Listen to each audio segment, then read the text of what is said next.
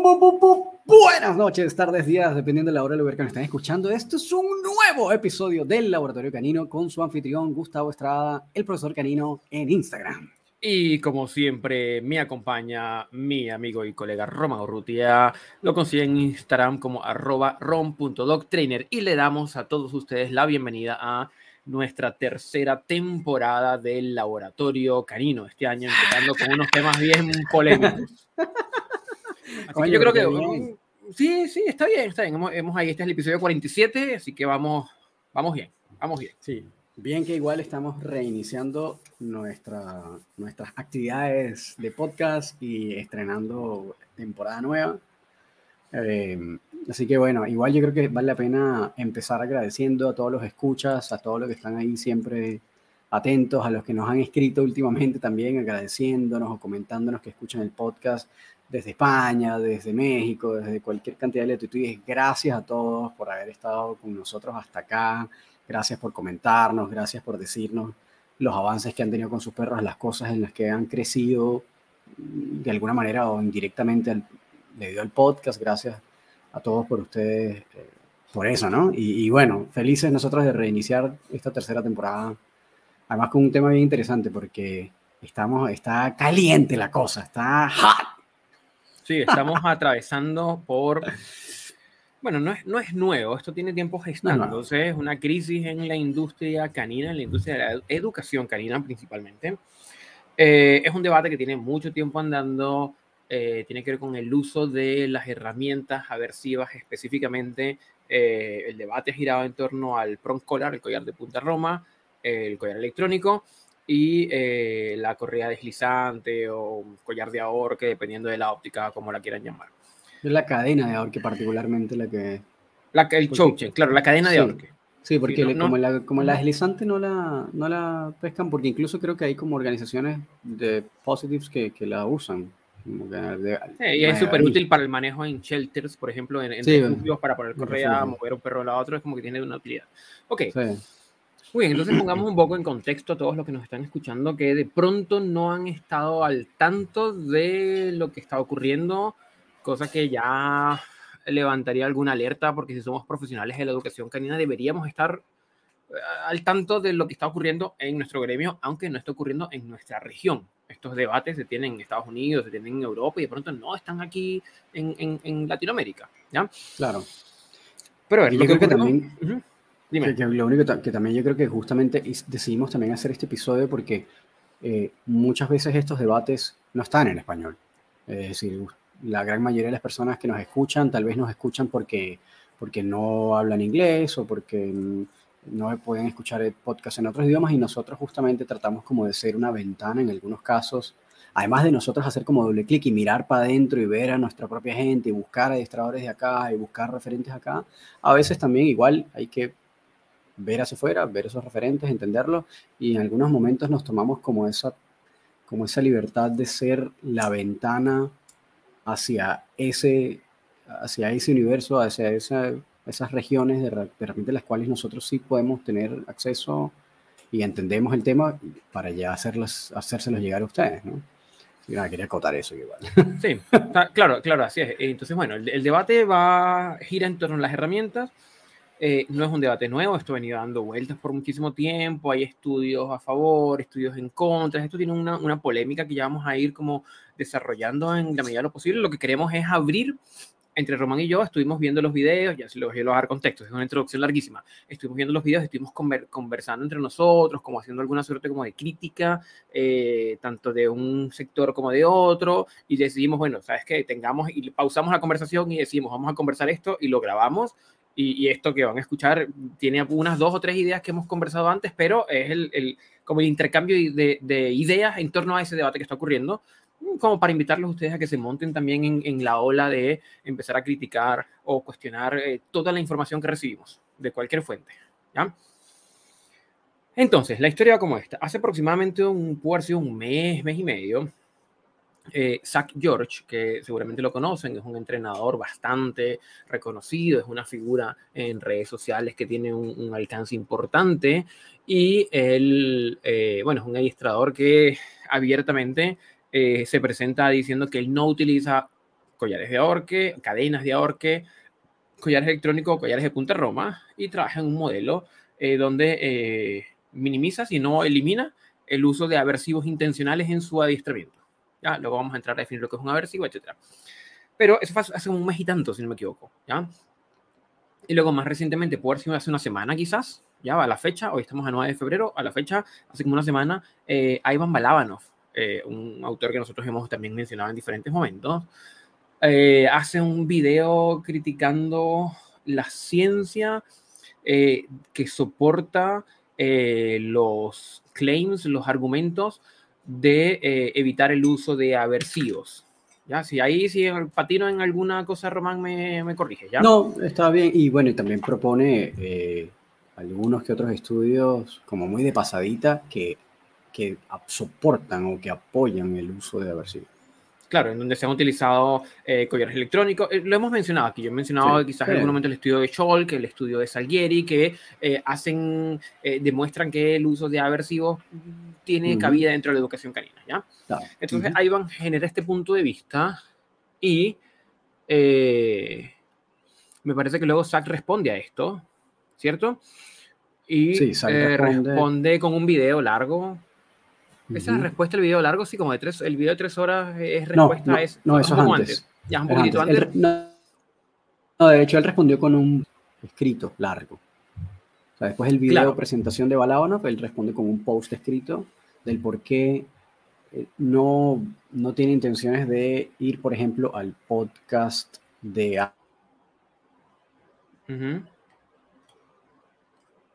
ahí te perdí por un segundo, pero continúo, que no tiene intenciones de ir, no necesariamente como está demasiado motivado a ir al, podcast de Ivan, eh, y propone eh, una discusión eh, en un formato que él llama videoblog, ¿ya?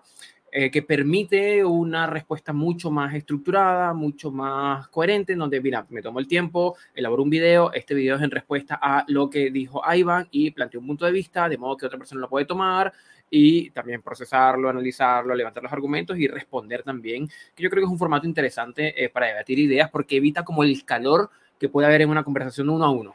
Entiendo, entiendo como, como, ese punto de vista y, permite como generar una mejor argumentación también. ¿ya? Sí, ahí interrumpí porque te perdí por un segundo, pero estamos de nuevo en línea, Román. Sí, creo que ahí tuve como un pequeño gap de internet. Y ante esa respuesta responde Robert Cabral. Exactamente aquí tenemos como una suerte como de dos grandes eh, posiciones, aquellos que, eh, vamos a decir, como del lado de SAC, que plantean minimizar, si no eliminar el uso de aversivos intencionales en el adiestramiento, que sería como un, primer grupo, y un segundo grupo donde está Balabanov, donde está em, Robert Cabral, en donde se pueden utilizar eh, estímulos, perdón, herramientas llamadas en cierta medida como herramientas aversivas, que son estas tres, eh, en función del caso y de la naturaleza del perro y de las como unas variables que se evalúan. Tampoco es al lote a cualquier perro que venga, ¿ya? Claro. Entonces, en el fondo no es más que si se usan este tipo de herramientas o no se usan este tipo de herramientas. Entonces Robert respondió eh, también como invitando al diálogo, cosa que, me parece, que me parece un, tema interesante, invitando al diálogo. Y allí me parece que hubo también una respuesta por parte de Zach, Román, que... Hubo una eh, respuesta también, una publicación también escrita es más, creo que ni siquiera fue una publicación, sino que creo que, que entró en un comentario, a comentar en ese mismo, dentro de su publicación, dejó como un comentario largo que era como la respuesta de Bueno, que tampoco es lo mismo, que no le interesaba como ir a debatir en ningún podcast, que los argumentos ya estaban dichos, eh, que no iba a estar repitiendo lo que ella había comentado mil veces en videos de YouTube, en una conversación, si no había ningún sentido eh, es como eso, como que a él le gusta, como que él está más como el debate, lo que se llama debate en diferido. Que no sé, por ejemplo, si planteamos a. Hay algunos filósofos o, académicos que prefieren debatir de esa forma. Por ejemplo, Roxana Kramer, que es filósofo argentino. Ella no ha ido a algunos programas, pero después se dio cuenta como que no le gustaba mucho, porque entonces de repente había gente que interrumpía, y al interrumpir entonces como que de alguna manera quedaban como que ganaban el argumento, pero realmente no es que lo ganaban con argumentos, sino porque interrumpían, interrumpían, interrumpían y no dejaban como exponer. Que además también sabemos que Ivan tiene esa como esa característica que suele interrumpir harto. Entonces, eh, igual es como comprensible, ¿no? no, no eh, no todo el mundo le gusta debatir en vivo y no todo el mundo sirve para debatir en vivo, pero eso no significa que no tengas argumentos para debatir. Eh, no siempre el debate en vivo implica que la persona que no quiere debatir en vivo implica que no tenga argumentos o que esté fallido su, su planteamiento, ¿no? Simplemente que hay personas que prefieren debatir en diferido, que es válido. Es válido. Eh, de todas maneras, la invitación es a, si quieren, hagan una pausa en este momento, se van a las cuentas de Zach eh, George o el canal de YouTube y buscan igual a Iván Bravanov y ven esto que le estamos hablando. Vamos a hacer un pequeñísimo resumen de las argumentaciones, pero está allí nomás, es cuestión de irlo a buscar, ¿sí? Claro. No, es, no hay demasiada... Mm, eh, lógica oculta en esto, simplemente, ok, ver el video, ok, esto fue lo que dijo Zach, esto fue lo que respondió Ivan, esto fue lo que respondió Zach, esto fue lo que respondió Robert, y, por ahí seguramente va a seguir en los próximos días este, este formato de debate en diferido. ¿ya? Claro. Pero en estricto rigor, eh, Zach planteaba eh, la, la, posición apoyada desde el punto de vista científico en donde eh, pareciera, de acuerdo a, la evidencia científica arrojada más recientemente en los estudios, que cada vez son más en temas de la educación canina o de, perros, em, que eh, pareciera no ser necesario el uso de aversivos intencionales, aversivo como algo que puede causar displacer en el perro, eh, estas herramientas específicamente, porque, es decir, no hay cabida, pareciera no ser necesarios porque a través de el, uso de refuerzo positivo como una técnica fundamental, entre otras, eh, se pueden conseguir resultados eh, igual efectivos en donde no se compromete el bienestar físico y emocional del perro. Y alude a toda la, la, evidencia científica que hay en torno a esto, no solo en el mundo canino, sino en el mundo, en el mundo animal. ¿Sí? En, los zoológicos él menciona un ejemplo, por ejemplo, un ejemplo en donde se ha demostrado que es mucho mejor enseñarle con refuerzos positivos a un oso a poner el brazo de una manera para tomarle sangre y es mucho menos estresante y genera menos impacto negativo en su bienestar que, por ejemplo, dardearlo, tirarle un dardo, dormirlo y tomarle la muestra de sangre cuando está dormido, que puede generar mayor estrés eh, por, por, toda la dinámica del estado confusional, etc. Entonces, claro, él plantea que en el mundo animal esto no hay duda. ¿Sí? Como pareciera que toda la evidencia científica apunta que en el manejo animal en general eh, pareciera no ser necesario el uso de castigos positivos con estímulos aversivos, que es un castigo positivo, un castigo negativo. Por ahí tenemos el episodio 2 o 3 o 4, donde hablamos de cómo aprenden los perros, muy al inicio, y ahí está, ahí está desarrollado. Entonces, eh, él plantea eso y genera y, señala que el debate, la, el debate se mantiene activo en el mundo del adiestramiento canino o el entrenamiento.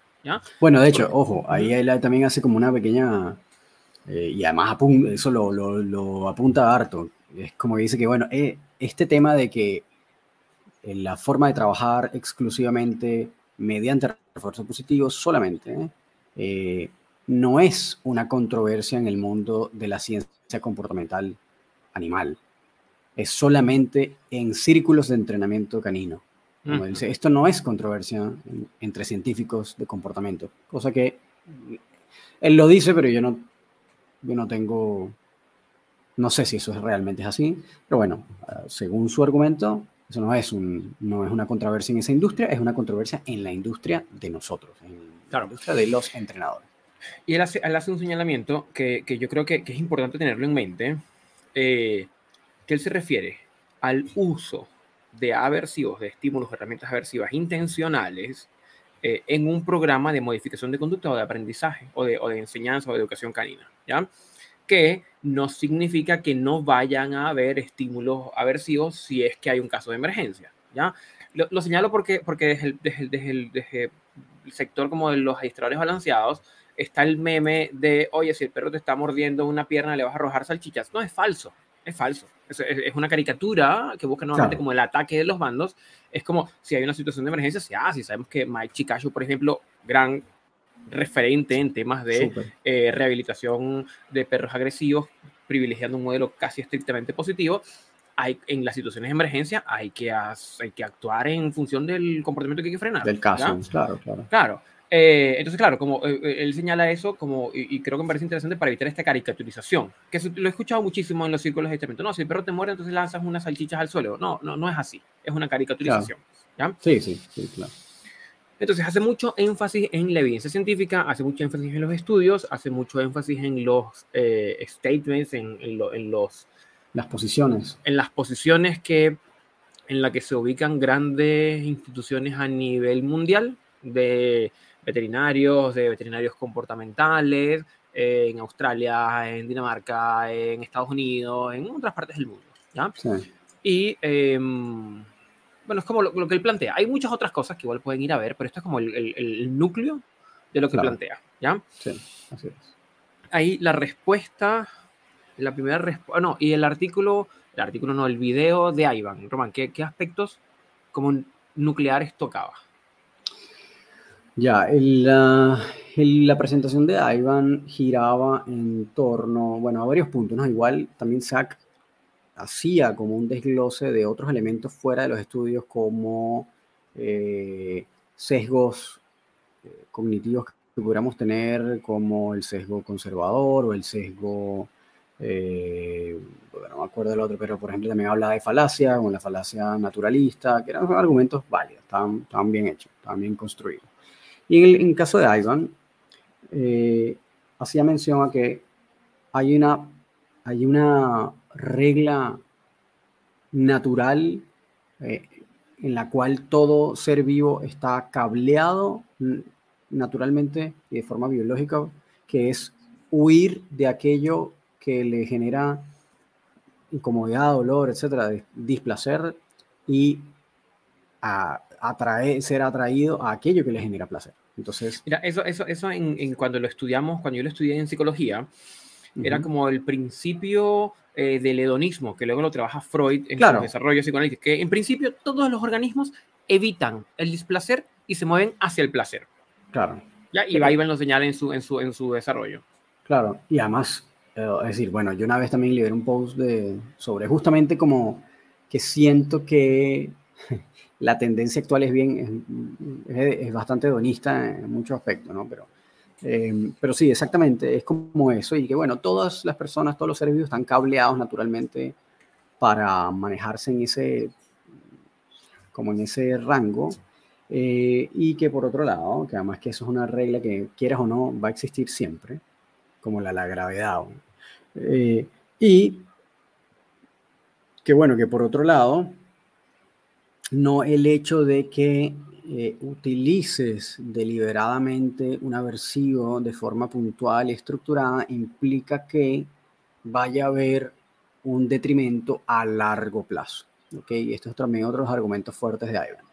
Porque además, eh, lo que él indica eh, y, los, y las publicaciones que, de papers que, en las que él se apoya son papers en los cuales hay un segmento importante que son estudios un poco más longitudinales, es decir, que duran varios, varios años, estoy hablando de 5, 10, 20 años de estudio, eh, mientras que los estudios más recientes, que ciertamente en cantidad son muchos más, pero son mucho más cortos en duración, eh, un año, algunos meses, máximo tres años es lo que creo que, como que se ha visto en estos estudios. Entonces, son muchos estudios cortitos, pequeñitos, de meses o de unos pocos años.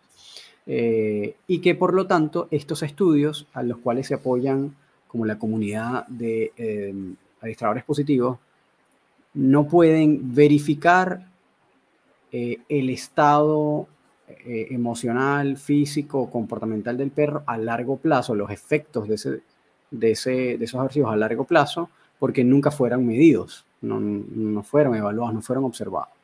Entonces solamente se podían hacer inferencias, a diferencia de los estudios en los cuales se apoyaba él, Ivan, en los que sí eran como, como, como más largos. ¿no? Eh, eh, y otro punto también que se apoyaba Ivan es que también indicaba, y esto yo creo que es el grueso de los educadores balanceados, en los cuales eh, eh, como vemos la, ciencia actual, es que también hay muchos estudios que se sienten que no están bien armados o que no reflejan, eh, no le hacen justicia a cómo se realiza el trabajo en la realidad o que las variables están mal medidas o que hay muchas variables em, eh, intrusivas que no que, modifican o que ensucian de alguna manera el proceso de trabajo eh, y que no necesariamente reflejan lo que muestra. Y otra cosa que también es que muchas veces la interpretación de los autores no es necesariamente lo que arrojó el estudio. Hay varios argumentos. ¿okay? Eh, yo creo que ahí podemos empezar a debatir. Ahí podemos empezar. Porque, entonces, claro, nosotros vemos esto, escuchamos esto y nos empezamos a cuestionar varias cosas. ¿ya? Eh, en primer lugar, surge la pregunta de quién tiene la razón. Surge la pregunta. Y desde nuestro punto de vista, que siempre hemos invitado a la crítica, partimos de la suposición de que ninguno de los dos tiene la razón. ¿ya? Y a partir de allí es como tomar el texto y de construirlo y, de analizarlo en el fondo y criticarlo, ¿ya?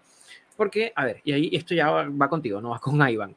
Eh, em, bien es cierto que hay estudios y yo tengo un artículo del blog en donde paseo por este eh, estudio de Ana Caterina de, em, Castro. de, Castro. del 2020, si no me equivoco, que mm. metodológicamente mm, podría tener algunas cosas que cuestionar, ¿ya? Sin embargo, me pregunto, aquí hay dos, dos grandes cosas. Sí, a ver, la educación canina, ¿ya? En otros momentos yo no la veo como una ciencia biológica o, como una ciencia, inclusive una ciencia fáctica. Eh, entra dentro del contexto, claro, entra el contexto de ciencia social. Y como ciencia social, como estudios de la psicología, como estudios de la sociología, eh, el fenómeno no se puede tomar directamente. No puedo tomar un electrón y acelerarlo, no, no puedo. Eh, tengo que, que, o estudiarlo en su entorno natural o generar unas condiciones de laboratorio sabiendo que dista mucho de la realidad. ¿ya? Exacto. Entonces, el señalar, por ejemplo, entonces, y aquí empiezo a, a, a criticar, el señalar que los estudios recientes tienen falencias metodológicas, está bien, sin embargo, pueden ser falencias metodológicas inexorablemente atadas a la naturaleza del fenómeno. ¿Sí? Es decir, porque mm, evaluar comportamiento predatorio y la eficacia del collar electrónico con una lógica de método científico de observación y comparación entre grupos tengo que crear un escenario artificioso. Porque ir a estudiar esto en historia natural es como, eh, hay demasiadas variables intervinientes. Porque viajo a Europa, donde se trabaja con collar electrónico y evalúo, pero luego de regreso tengo que viajar a Estados Unidos, ya por el cambio geográfico ya tengo unas condiciones distintas que no puedo controlar. Claro. Entonces hacer ese, ese, ese símil puede ser complejo. Em, y dos, toda ciencia, cuando empieza, se tropieza. Se tropieza. Los experimentos iniciales de la gravedad o de las moléculas, etcétera, seguramente tenían N cantidad de fallas y Madame Curie terminó radiada y todo esto porque bueno, estaba, empezando, ¿ya? Claro, Uno puede decir, bueno, hemos avanzado mucho, sí, quizás como método científico, pero en esta área del conocimiento es súper reciente que se está estudiando el tema de los perros. Entonces me pregunto si es que, uno, naturaleza del fenómeno, y dos, la, la, lo reciente del fenómeno es como, oye, no es criticarle los estudios, es lo que hay. Que es un buen punto también. E, es un buen punto. Que además es un punto que no se, que no se ha esgrimido por ningún lado, ojo. Eso lo estás diciendo tú, pero a estos tipos no se les ocurrió decir eso, que también es un buen punto. Eh, yo sinceramente, y aquí probablemente los que nos siguen, los que han visto mis posiciones, los que saben lo que, lo que pienso, lo que defiendo, etcétera, van a odiar. Pero bueno, yo siento que si uno es una persona que no tiene razonamiento crítico no es capaz de ver cuando, cuando tal vez no estás eh, como... Sea, si no tienes razonamiento crítico no vas a saber cuándo estás errado o cuándo tienes que ajustar algo o cuándo cambiar, etc. Y yo creo que eso es súper importante. Y a pesar de que yo soy un educador canino balanceado, que hago uso de herramientas y trato de ser, eso sí, bien, bien de mucho criterio a la hora de utilizar, de tratar de ser, tú sabes, hacerlo con mucho tino, de tener, de ser lo más cuidadoso posible, incluso eh, si se quiere, trato de pasar por una escalera como más, como lo que plantea Steven Lindsay con el Lima, por ejemplo, como trato de, en la medida de lo posible, ser bien eh, delicado con, con esas cosas. Pero yo definitivamente hago uso de aversivos, desde, empezando desde lo mínimo invasivo, agua, sonido, etc. Pero bueno, este es el tema de las herramientas. Eh, pero lo que sí también me pasa por otro lado es que, al menos yo, soy un tipo que soy, y por eso digo que tal vez me van a odiar los, que me conocen o los que son de nuestro, eh, tal vez como de, nuestro rubro, nuestro bando, etcétera, que son los educadores balanceados, es que lamentablemente yo soy un tipo súper enfocado en que, bueno, ¿cómo, ¿cómo logras en la lógica? Es decir, la lógica es lo fundamental y en base a la lógica está radicado la ciencia, es decir, la ciencia se basa en la lógica para desarrollar conocimiento. Entonces, es difícil a veces no confiar en la ciencia, que es válido también no confiar, porque obviamente hay errores, pueden haber ya sabemos que puede haber sesgos en los autores, puede haber manipulación de las variables, puede haber eh, personas que estén buscando un resultado desde el momento en que se plantea la hipótesis. Sabemos que esas cosas pueden pasar y sabemos que pasa, es decir, no es una cosa, no es como un fenómeno ajeno. Eh, pero yo siento que la verdad es que lamentablemente, digo lamentablemente porque bueno, tal vez como que por ahora en el orgullo puede que me, me pegue un poco, pero este, la cosa es que Zack tiene un muy buen argumento construido.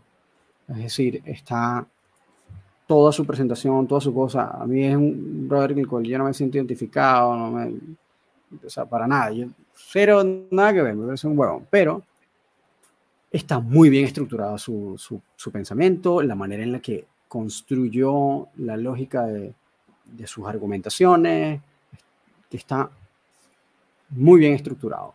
Desde aspectos de pensamiento filosófico como falacias lógicas, sesgos psicológicos, eh, historia eh, y ya después ciencia dura, ¿no?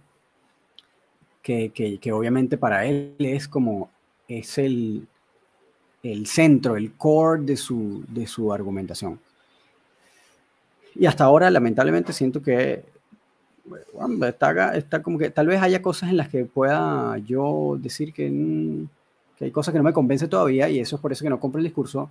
Pero si yo no, si yo no fuera un tipo que tiene experiencia, que he visto los resultados en mis clientes, que he trabajado directamente, que he usado las herramientas, que he visto los cambios, los perros, que he visto también los efectos a largo plazo y a largo plazo estoy hablando, no sé, por lo menos uno o dos años donde los perros están geniales si yo no tuviera toda esa data, que obviamente es data anecdótica y que no la puedo contar como una cosa que yo pudiera esgrimir, pero si no fuera por eso, le compraría el discurso completico a Zack. Si fuera alguien ignorante que no, que no cacha nada. Y, y, que mucha gente está viendo, seguramente. Y lo vemos en los comentarios. ¿Sí? Pero eh. ahí agregaría a ver lo siguiente, porque. Mm, estabas planteando esto y, ah, claro, y uno de los argumentos que entra en juego tiene que ver con la experiencia científica que sabemos que puede ser, digamos, em, como insuficiente en términos de que de pronto no da un vivo reflejo de la realidad, ¿ya? Entre la experiencia científica versus la realidad de campo. Porque una de las cosas que se señala es, bueno, pero en la realidad, en, donde las papas queman, decimos por acá, es decir, en la realidad, y, creo que Chang ya hace, un, hace un, comentario sobre esto también, ¿ya? Eh, donde en la, parece que la realidad y la experiencia de, eh, por ejemplo, de Ivan, de Robert, de Sean, eh, va como, oye, pero, pero pareciera ser que en, el, en la experiencia, insisto, como de campo, no es tan aplicable esto que estamos viendo aquí arriba de lo científico.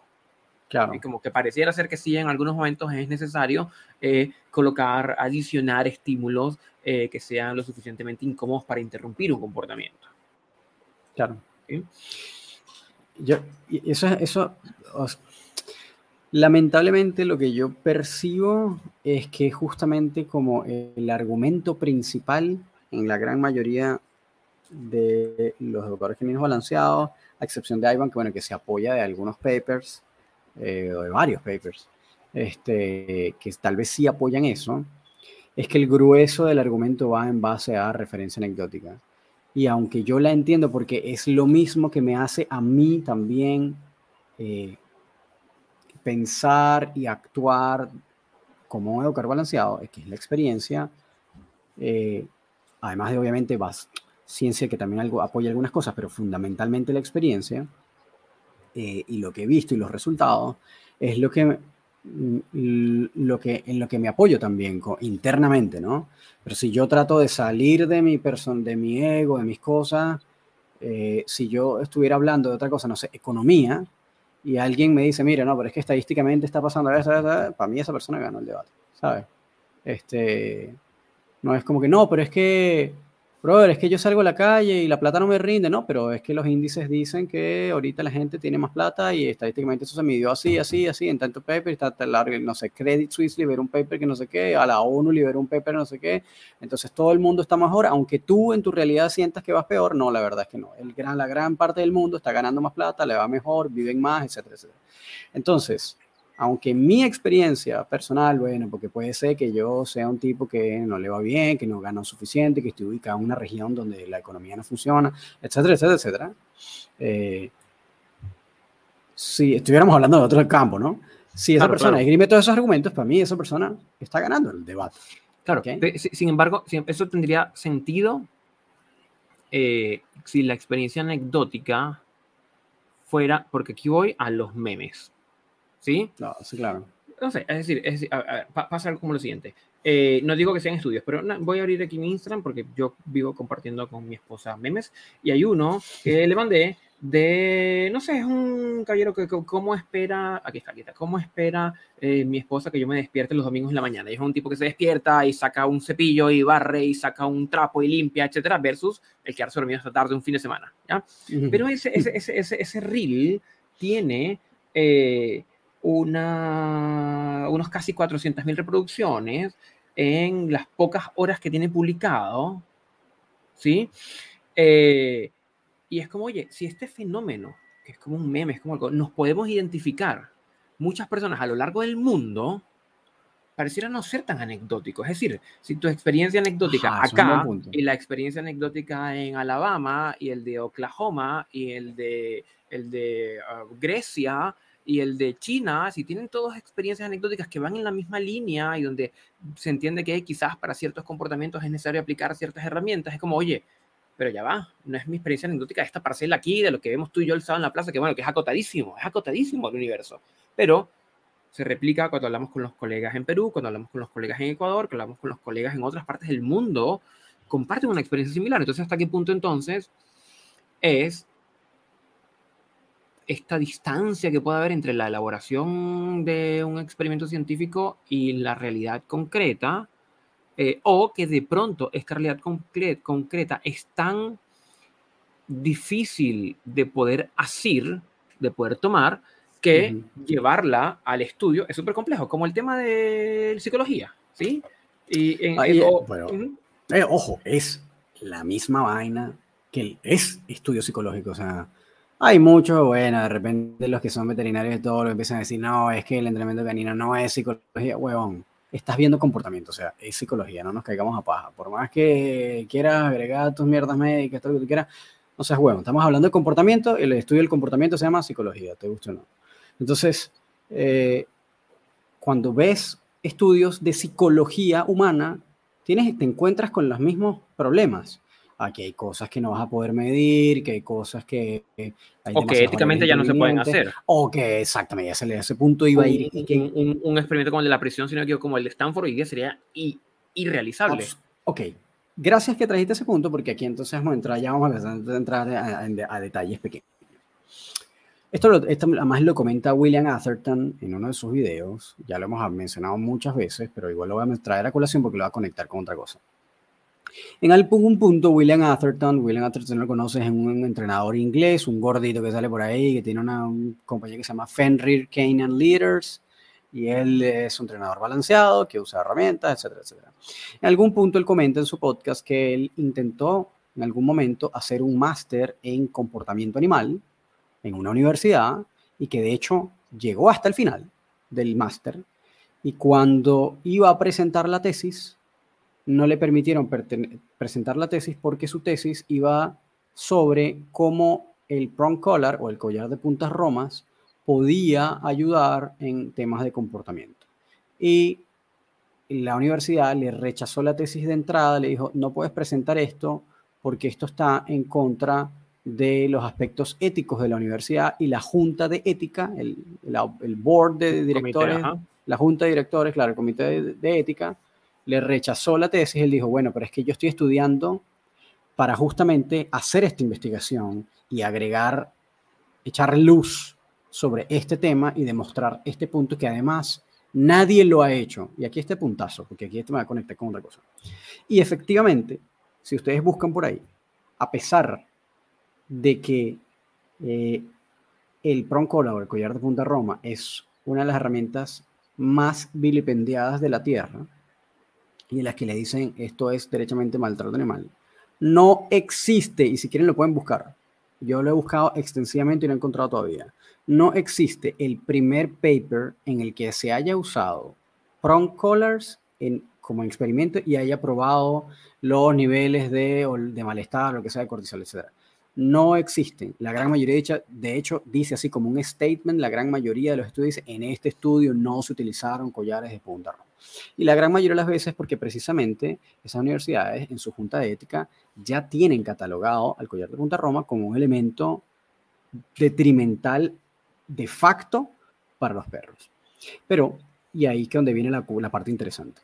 Esta junta que prohibió o que le impidió a William hacer entonces esta tesis porque, su, porque iba a estudiar el, eh, los efectos del, collar de, puntas y le dijeron, oye, no puedes estudiarlo porque esto está mal, esto está en contra de la ética.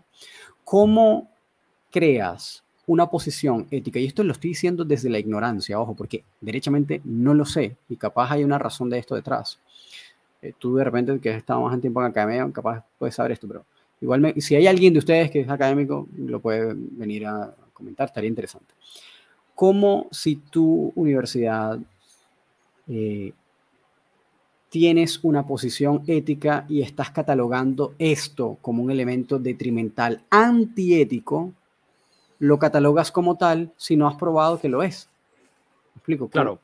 Me explico. No has, no has medido esos efectos realmente y por lo tanto es una preconcepción frente a un elemento que realmente no has estudiado.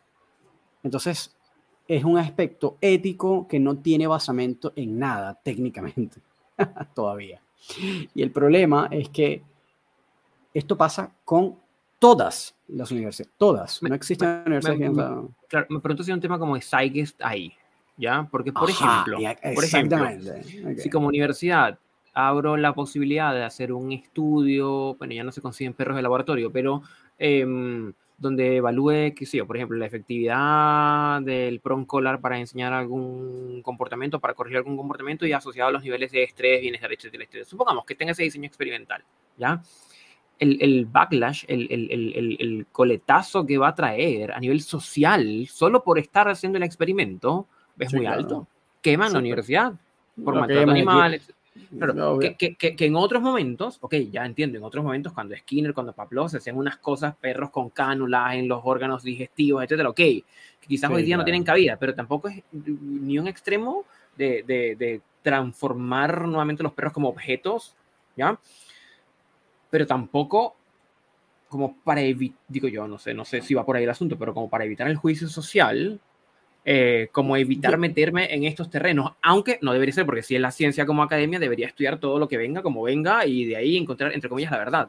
Claro, ahí yo creo que, yo sinceramente creo que va más por ahí, la verdad. Creo que es como un tema de, oye, ya la gran mayoría de las personas ven esto como un elemento detrimental, déjame no meteme, tú sabes, en problemas, porque entre los activistas, animalistas, eh, tú sabes, sponsors, si es que tienen sponsors la universidad, le van a retirar los, los los patrocinios, los financiamientos, etcétera, etcétera, te puedes, o sea, son más problemas los que te ganas que los beneficios. Entonces, obviamente, no les conviene. Así, así, así, ha sido la ciencia siempre. Es decir, como desde siempre, y, y, decapitaron gente por un modelo heliocéntrico y cosas por el estilo, es como también la ciencia ha sido, ha sido transgresora de siempre. Claro, claro. ¿Sí? No, no puede estar como alineada a valores sociales, creo yo. No debería, pero también, ahí también volvemos al punto inicial, ¿no? O sea, ahorita haces el experimento del niño Albert. Eh, el pequeño Albert de Watson, sí. El pequeño Albert, bueno, y es, es absolutamente antiético, o sea, obviamente.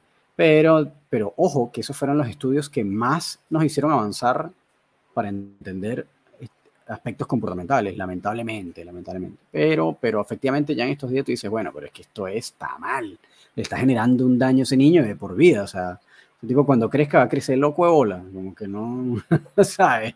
Ese crédito creció y creció mal, no me acuerdo si se terminó suicidando, qué sé yo, pero, pero mal. Entonces, yo entiendo eso, sin embargo, el prong collar es un elemento que todavía se usa. Entonces, estás estudiando, no es que estás estudiando algo que nadie usa para ver si realmente la cosa es así, no. Estarías estudiando un elemento que se usa para ver si realmente la cosa es así o no. Y eso me conecta con otro punto también. Y es que... Claro, claro, y, espera, sostén ahí, ponle un pin a ese punto.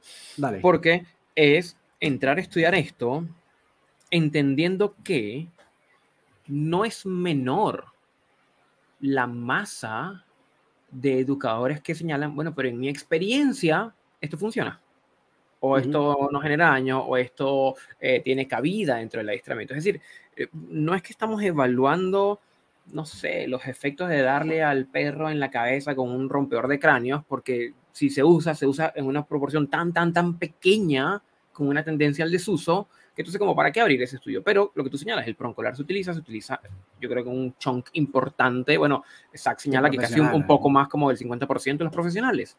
Yo, yo difiero, yo difiero. a mí también me parece un poco, un poco, un poco extremo, pero, pero sin embargo, es, es, si se está usando y hay tanta gente que dice, a mí me funciona, y a ti en Europa te funcionó, y a ti en, en, otro lugar también, y a ti en otro lugar, oye, vamos a estudiarlo, vamos a hacer un diseño real, estudiarlo, porque, porque creo que brindaría luces y brindaría respuesta al debate, es decir, hacer un experimento bien construido que tenga estas características, eh, eh, podría darnos luces a todos y decir, oye, ¿sabes qué? Y es lo que plantea Ivan, es lo que plantea Zach, ambos. Si tú me muestras una evidencia, si me muestre esto, pero un diseño bien montado, yo lo compro. Claro, el, el problema también de, por ejemplo, un estudio sobre el prong collar es que, y esto es, esto es otro argumento también que, que mencionaba Iván en su presentación, y bueno, después me voy a ir al pin que dejé pegado atrás, este, es que una de las razones por las que se creó en un principio el collar electrónico era porque cuando estaban haciendo estudios viejos sobre estimulación aversiva, etcétera, etcétera, cómo respondían los animales al castigo positivo, etcétera, etcétera, era que cuando utilizaban cualquier otra cosa, no estoy hablando de proncola, pero le daban, qué sé yo, un mandarriaza de no sé qué, entonces la fuerza con la que le dabas variaba, el tiempo en el que lo hacías variaba, el, había como muchos factores de humanos que, que no podían medir bien ni, la intensidad, ni la duración de ese estímulo, etcétera, etcétera. Y eso fue una de las cosas que hizo que crearan eh, eh, la estimulación estática o eléctrica en esa época, no era estática todavía, pero eléctrica, porque entonces ahí sí podías regular con precisión cuántos grados ibas a utilizar, eh, cuánto era, iba a ser la duración de esa estimulación, con qué intensidad, etcétera, etcétera. Porque lo que terminaba pasando es que cuando no estaba la estimulación eléctrica, de repente terminabas realmente maltratando o hiriendo al perro eh, porque no podías regular fuerza ni duración, todo esto que estoy hablando. Eh, y, necesitabas como ver hasta cuál, cuál es el punto de, aversión al que respondía el animal, por ejemplo, pero entonces ya estabas cayendo en, maltrato. Y en, cambio, con la electricidad, entonces no pasaba eso, como que podías medir todo con suma precisión sin que justamente generaras un daño real, duro eh, al perro, porque, por la misma naturaleza del, estímulo. Entonces, ¿qué pasa con el prong collar? Que si tú vas a evaluarlo, seguramente lo que van a querer evaluar es que si los niveles de cortisol, y si el perro se estresa o no se estresa, y obviamente eso va a pasar, es como, sí, obvio, de eso no hay cuestionamiento. El cuestionamiento fundamental, al menos de las personas que están en contra sobre el collar de punta roma, por ejemplo, es de los efectos anatómicos médicos que pueda tener sobre el perro.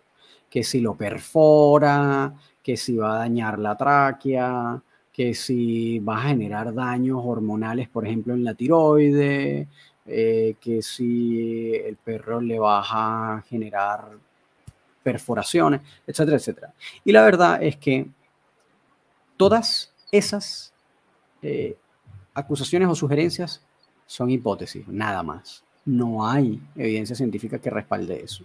De hecho, y aquí es donde voy con la data dura, la única, eh, el único estudio que se ha hecho acerca de collares, y es que estoy hablando de collares de todo tipo, que se ha hecho, ni siquiera mencionan, obviamente en el estudio mencionan el collar de punta Roma, pero mencionan el, el martingale, mencionan el arnés, los arneses de varios tipos, mencionan el collar plano, eh, mencionan el slip lead o el collar de la correa deslizante, y cadena de ahorque, etc. Este es un estudio de Amy Polly en 2006 que se llama Effects of the Application of Neck Pressure by a collar or harness on intraocular pressure index. Esto era para ver también la presión intraocular que generaban estas herramientas.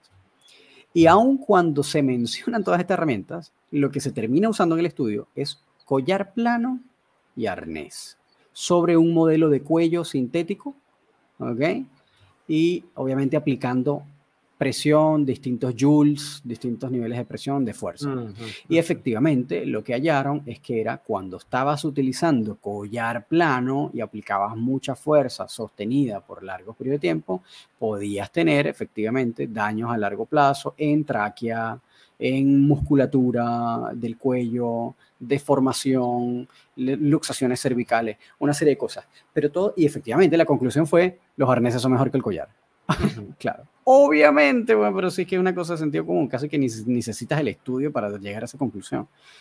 Em, pero, a pesar de que se usa como, ah, viste, entonces el Collar hace daño, no, el estudio no utilizó Collar, los menciona, pero no se utilizaron, ¿ok? Y aquí entonces va, el, otro, punto de eso es que hay una eh, veterinaria, se me olvida el nombre ahora, eh, una señora mayor que es especialista en el estudio de la tiroides como, como glándula y como, y, eh, como hormona en, el, en, temas comportamentales. Y claro, la hipótesis de ella es que el Proncollar va a generar, así como para ella es seguro, así para ella dice, esto es seguro, el Proncollar te va a generar daño traqueal, porque la glándula tiroides es una glándula que está justamente en el centro del cuello, detrás de la tráquea, que parece una mariposa, y efectivamente si tú aplicas presión ahí, en algún punto de tanto darle, la vas le vas a llegar, la vas a bollar, la vas a dañar y vas a generar daños tiroideos y hormonales. Pero es también una hipótesis, porque además los que usan collar eh, de punta Roma, al menos la marca utilizada por las profesionales, que es solamente una, que es Herm Sprenger, tiene una placa en el centro que evita que la presión se dirija de manera unifocalizada, sino que la presión se distribuye alrededor del cuello y entonces las puntas lo que van presionando es justamente los músculos. Nunca llega a la tráquea la presión.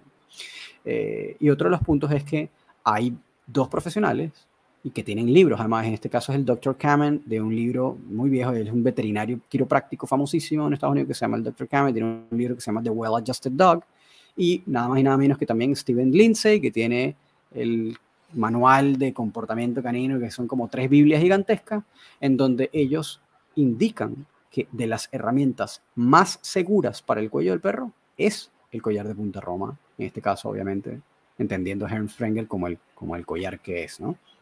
Claro. Eh, entonces, claro, estás haciendo toda una serie de hipótesis en base a algo que no se ha evidenciado y tienes una posición ética en base a algo que no hay evidencia científica en la cual no solo tienes profesionales que eh, veterinarios que dicen que puta, esto está es más bien para la seguridad del perro, y además tienes profesionales que de repente no son veterinarios que lo usan y que indican lo mismo.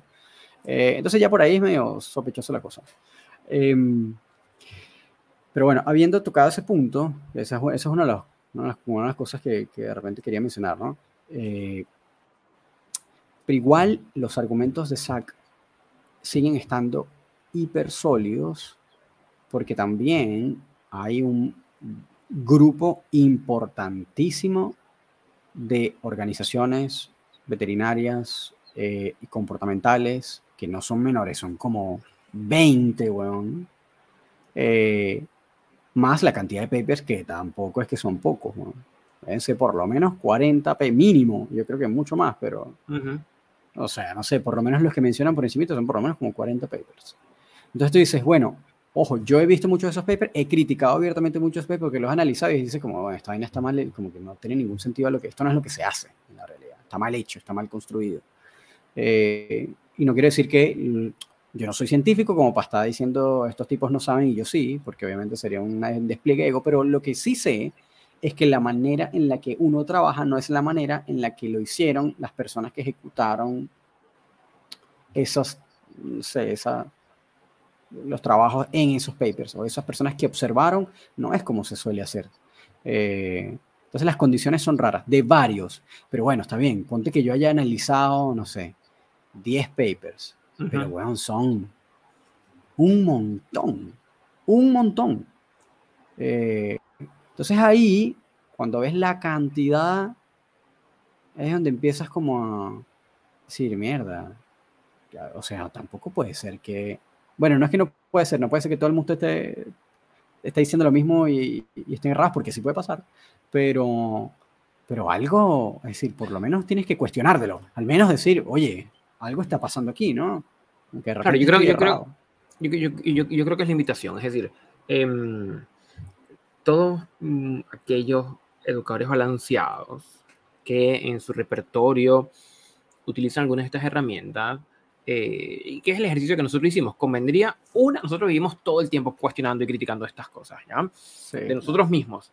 Y es como, una vez más, bueno, ya va, pero espera, ¿ahora qué tenemos? Ahora tenemos que hay 24 instituciones que señalan que el uso de versivos intencionales no es necesario.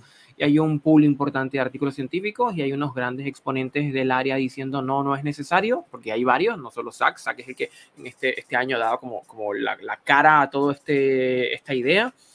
Y es como conviene, ok, como interrogarse.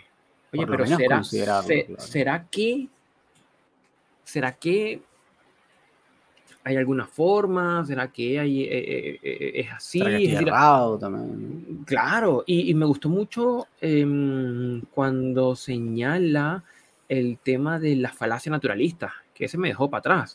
Bueno, yo no la uso casualmente porque ya había pasado por ese análisis y justamente me sorprendió mucho cuando lo dijo, porque cuando la dijo, yo dije, ya, yo no digo esto justamente porque me parece que es un argumento que no es válido.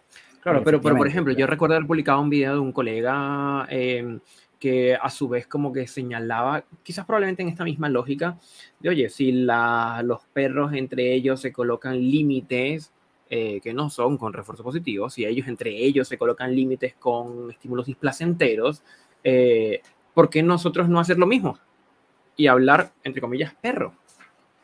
Y me genera una gran interrogante eh, por el tema de, o sea, en principio tú le escuchas y dices, bueno, pues claro, obvio, es decir, obvio, si así los perros se comunican y uno puede comunicarse de una forma parecida a la que el perro se comunica, pareciera ser todo el sentido del mundo, ¿ya?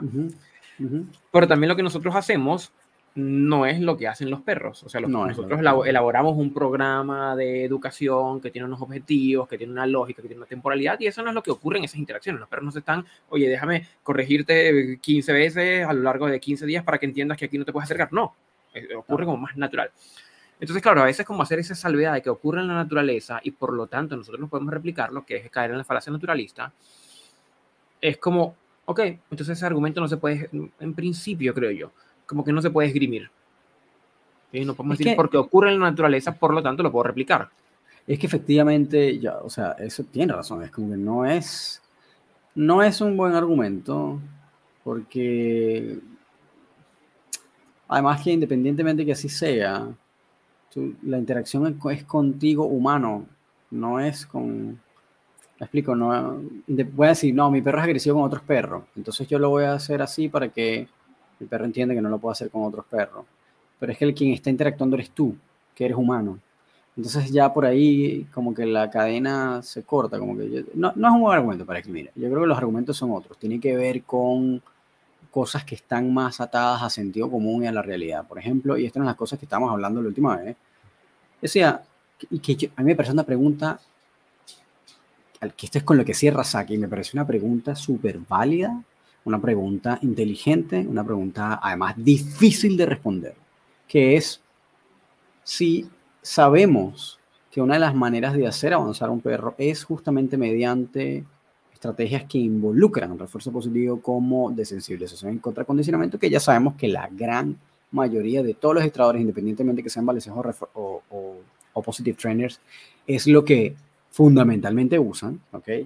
Y si sabemos que además eso es una de las cosas más importantes que dan justamente los resultados,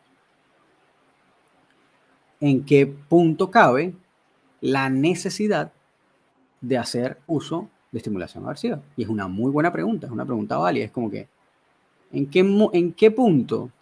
Si, además, bueno, y aquí es donde entra la argumentación de los papers, que tampoco sé si funciona muy bien en ese caso, pero se dice, bueno, si además hemos comprobado, no, comprobado entre comillas, con los papers que el refuerzo positivo es más eficaz o al menos igual que de eficaz que la estimulación aversiva. O sea, ninguno es más eficaz que el otro, sino que ambos son igual de eficaces, que igual yo siento que es un planteamiento errado, pero bueno, igual de eficaces eh, para cambiar una conducta, pero uno no tiene riesgos, o al menos no tiene desventajas, porque habrías de usarlo y bajo qué escenario necesitarías usarlo. Una pregunta súper válida, súper inteligente. Eh, y yo creo que esa pregunta fue lo que empezó a mí a, tú sabes, como a a, generarme el cuestionamiento. Porque nada, que no es una pregunta que no me haya hecho antes, pero igual es como que dije, puta, de verdad como que hay que a veces analizarlo, ¿no? Pero ahí mismo yo a veces, ya mismo yo mismo respondo y hay situaciones en las que por más que, tú sabes, por más buena cosa que quieras hacerlo, hay veces que necesitas una ventaja para el guía. Y eh, él plantea también una cosa que es como que, bueno, que el entrenamiento de, los que son educadores caninos balanceados es antropocéntrica y no, y no perrocéntrica, ¿no? Efectivamente, podríamos decir que es como, es como mitad y mitad tirando hacia el humano, ¿no? Mirando más hacia el humano que al perro. Pero la verdad es que si la persona no puede controlar a su perro, eh, ese perro va a terminar mal si esa persona no puede llevar una vida eh, decente con su perro, ese perro va a terminar abandonado o eutanasiado o en otro lado, reubicado, qué sé yo. Eh, que además la reubicación es el menor de los problemas, pero, pero podría no terminar bien para ese perro. Entonces, al tú salvar al guía, estás salvando al perro. Pero hay cuestiones simples, que esto siempre lo hablamos.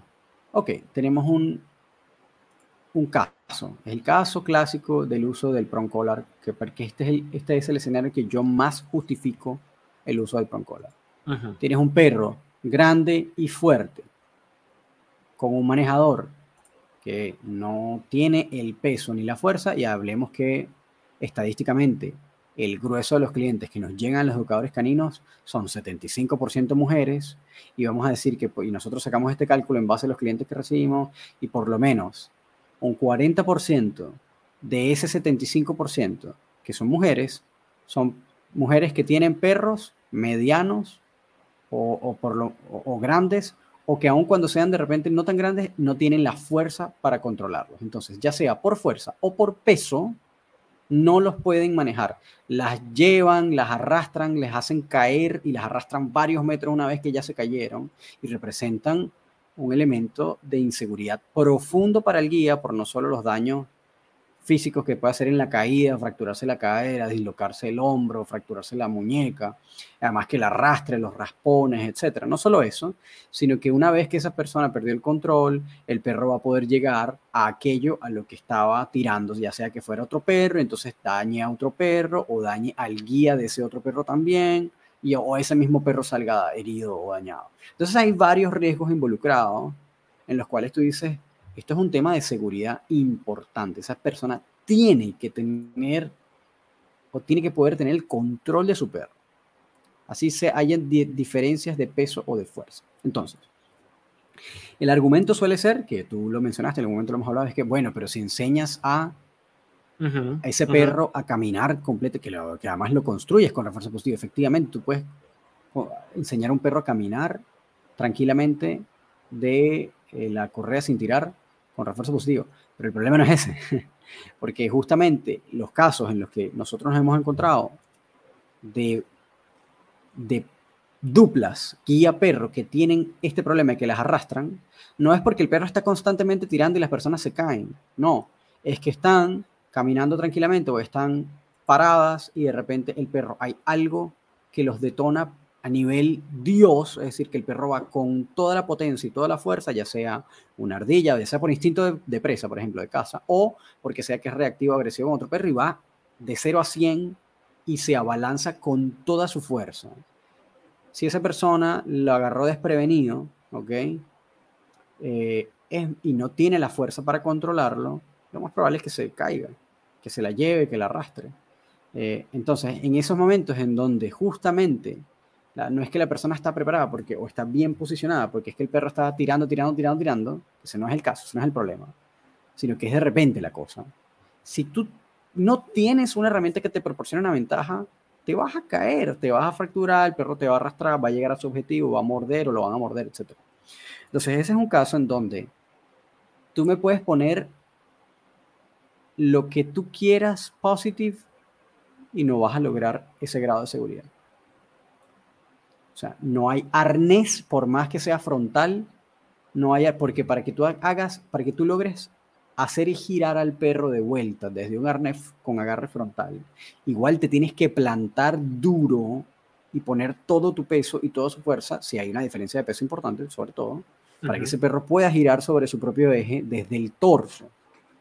Entonces, si lleva un collar plano, muy probablemente también atraviese. Entonces tienes que buscar algo que lo haga derechamente o detenerse o, rotarse, que en este caso las dos únicas opciones que logran eso al tiro, o sea, o de inmediato es o un prong collar o un head halter, que sería como tal vez la vía que utilizarían algunos, algunos positivos, ¿no? No todos, porque ya hay muchos que han tomado conciencia y saben que el head halter o el cabestro de la cabeza no es, no es tan simpático, en verdad, no es tan gentil como creen o como algunos algunos otros positive lo venden, ¿no? Bueno, porque puedes tener justamente en un momento de eso, en donde el perro se lance con todo y la persona se ancle, puede haber fácil una luxación cervical, o porque algunos perros que derechamente, de verdad, se les hace lo más aversivo de la tierra, más que un e más que lo que sea. Eh, entonces, entendiendo que ambos son aversivos, que podríamos decir que son aversivos, por más que algunos positive lo vendan como que no, son las dos únicas herramientas que, que pueden realmente detenerte en seco a un perro que tenga diferencia de peso o diferencia de fuerza amplia en una situación en donde haya agarrado al a la persona no en una mejor posición anatómica para, para retenerlo. Entonces, una situación como esa, que además sabemos que, y tenemos clientes que les pasa, que el perro hace eso a cada, cada cierto tiempo, con cierta frecuencia, y con estímulos que no hay patrón. Por ejemplo, no es que tú sabes que si hay palomas, porque bueno, ya sabes que las palomas si lo hacen, ya estás preparado para las palomas, porque es un patrón. Pero cuando no hay patrón, cuando es como el perro selectivo con perros, entonces a algunos perros se le lanza y a otros no, es un poco más difícil estar preparado. Entonces, bueno, sí, pero entonces siempre tienes que estar. La lógica tal vez sería para no usar esa herramienta, es que bueno, pero entonces tienes, tienes que caminar preparado. Bueno, pero entonces vas ahí caminando con las patas abiertas como si fueras a agarrar un, tanque todo el tiempo. No caminas así, eso, es mentira, es falso. Eh, entonces, esa situación, ¿cómo haces? Necesitas una ventaja, necesitas una palanca que te ayude a que el guía tenga una ventaja mínima. Entonces, ese es un caso en el que por más ciencia que me pongan, ahí el sentido común me dice, esto es un caso de sentido común que primero no han evaluado un paper, por cierto. Esto no, eso es un caso es un escenario que nunca he visto en ningún paper, empezando por ahí. Eh, y lo otro es que por más que lo evalúes, eh, hay un tema de sentido común. Tienes una diferencia de peso amplia, es físicamente medible eso, es peso y fuerza. ¿Cómo haces? Tienes que proporcionarle seguridad a esa persona, a esa mujer, a esa guía, lo que sea. Si es un hombre delgado que no tenga demasiada fuerza, también pasa lo mismo. Puede pasar igual. Entonces, ok, ya el tipo tiene tendinitis porque le ha pasado varias veces que se lo lleva, de repente no lo hace caer, pero puta, el hombro lo tiene ya destrozado. Y ojo, y repito el escenario, no es que el perro tira constantemente y no sabe caminar de la correcta, que eso es otro cuento y que eso sí lo puedes entrenar positivo. Está Claro. Entonces ahí, en ese escenario, tú dices, bueno, tú necesitas proporcionar seguridad al perro y al guía. ¿Ok? Y estas herramientas pueden ser una base sólida. Pero, es un escenario muy específico. No, pero como lo estás, lo estás planteando, em, yo creo que caería dentro del saco de escenarios de emergencia. Ok, está bien. Pero... No como un uso intencionado de este tipo de herramientas en un programa de educación. Ok, pero espérate un poquito, porque la gran mayoría de los que somos balanceados utilizamos el prong collar no como una herramienta punitiva, aunque tiene esa cualidad y efectivamente a veces hacemos la recomendación de que, bueno, a veces hay que corregir el perro. Pero no es el, eso será el 5 o 10% del uso del prong collar. El, el resto del, uso del prong collar es simplemente para poder manejar el perro apropiadamente y resguardarte de escenarios como ese. Es justamente, ese es el, el big chunk, así como el, la gran cantidad de, de, uso, el uso principal del prong collar es ese. Eso agregaría eh, quizás otra capa eh, que tiene que ver con no la herramienta, esto no es nuevo, sino el uso de la herramienta. ¿Qué es el argumento principal? Esto, esto, es lo que señala Robert en su respuesta, Robert Cabral, que señala em, como que todos estaríamos de acuerdo que cualquier persona incompetente o negligente que utilice alguna herramienta de esta de una pésima manera y produzca unos resultados negativos, que eh, eh, todos estamos de acuerdo que eso es maltrato y que eso no debería ser, ¿ya? Y le agrega como la coletilla, entonces, de... Voy, voy con dos ideas. Como que lo ideal sería hacer un uso competente de la herramienta, ¿ya? Así es. Pero SAC plantea por otro lado, el uso competente y capacitado de la herramienta no deja de estar destinado a generar displacer. Claro, es cierto. ¿Ya? Es cierto. Y es, es, la posición de, en este caso, de, de, de SAC y, la, y la idea que sigue, de no es necesario agregar elementos displacenteros intencionales en la educación. Que es una buena, que es una como decíamos, es una buena, una buena pregunta, es un, buen statement, ¿no? Ahora. Ah, tú dices como responder a la pregunta, ¿cuál es el escenario donde sí se requiere un estímulo aversivo? Que es la pregunta que le hace. Eh, ¿Cuál es el este escenario donde requiere un estímulo aversivo? Eh, mm, ok. Este es un ejemplo, ¿cómo lo haces? Y además, y, ahí vuelvo al punto, ¿intentas arrojar papers? Ok, primero no hay papers que respalden eso porque no se ha probado, no se ha utilizado ni un escenario como ese tampoco.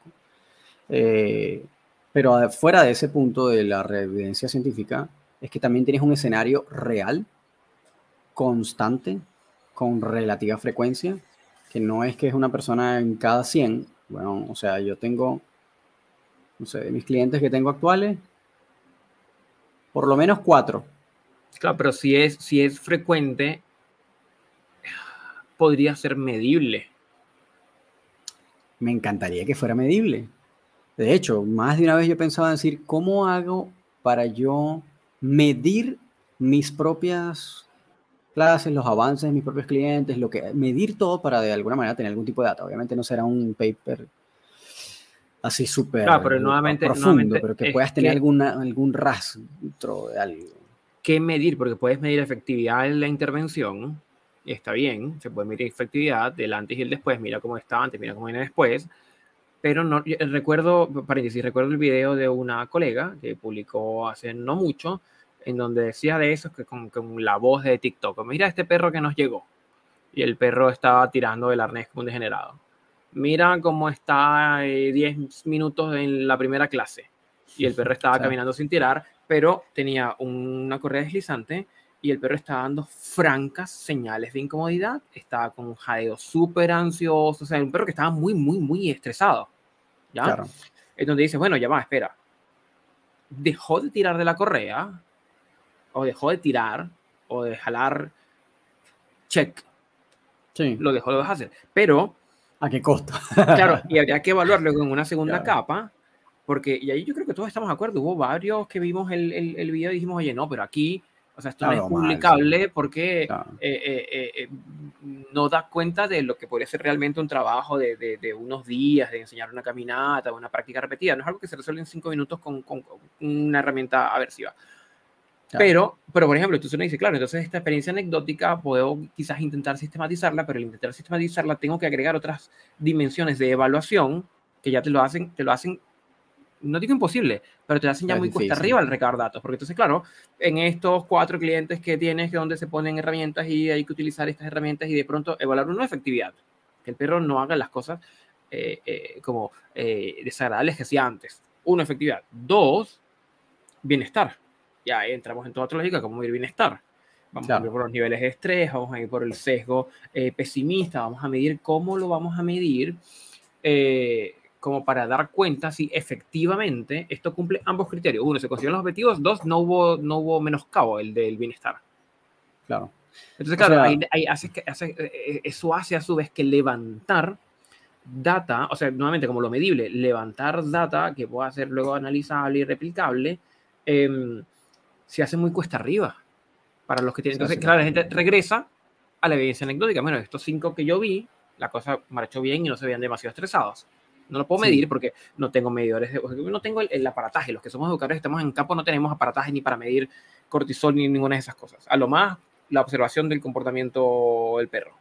Sí, que bueno, también hay que acotar que eh, muchas veces también el argumento, como el lado positivo, es, bueno, pero muéstrame tú la evidencia tuya. ¿Dónde está tu evidencia que contrarresta esta que yo te estoy presentando?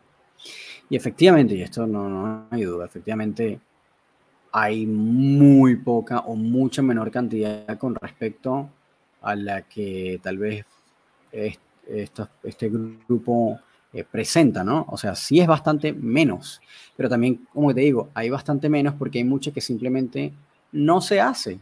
Por ejemplo, no hay estudios con colors. Yo, yo, creo que hay algo que sí es interesante, algo que es interesante que se puede hacer, ¿ya? Que es lo que propone sin decirlo, van en su video. Estoy en este parque, en este parque hay perros que han sido entrenados con e-collar y que lo tienen puesto, y hay perros que no han sido entrenados con e-collar. Observa la conducta e identifica cuáles son los que tienen el aprendizaje inhibido, señales de estrés y el vínculo deteriorado. ¿Sí? que, yo creo que eso sería, eso sería un experimento realizable. Tomas un, un panel de expertos, ¿ya?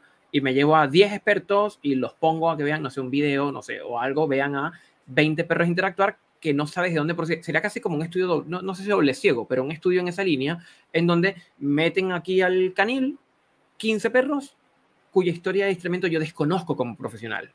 Claro, y en ese caso no podrían tener las herramientas puestas. Mm, claro, no podrían tener las herramientas puestas, ¿ya? Claro. Entonces, y ahí evalúo, mira, no, este perro se ve bien, y ahí, ahí sería muy interesante, sería muy interesante en donde de pronto, mira, yo evalúo a este perro y este perro se ve estresado, se ve inquieto, bla, bla, bla, este perro no tiene educación. Ok, mira, entonces no fue la herramienta, fue la no educación.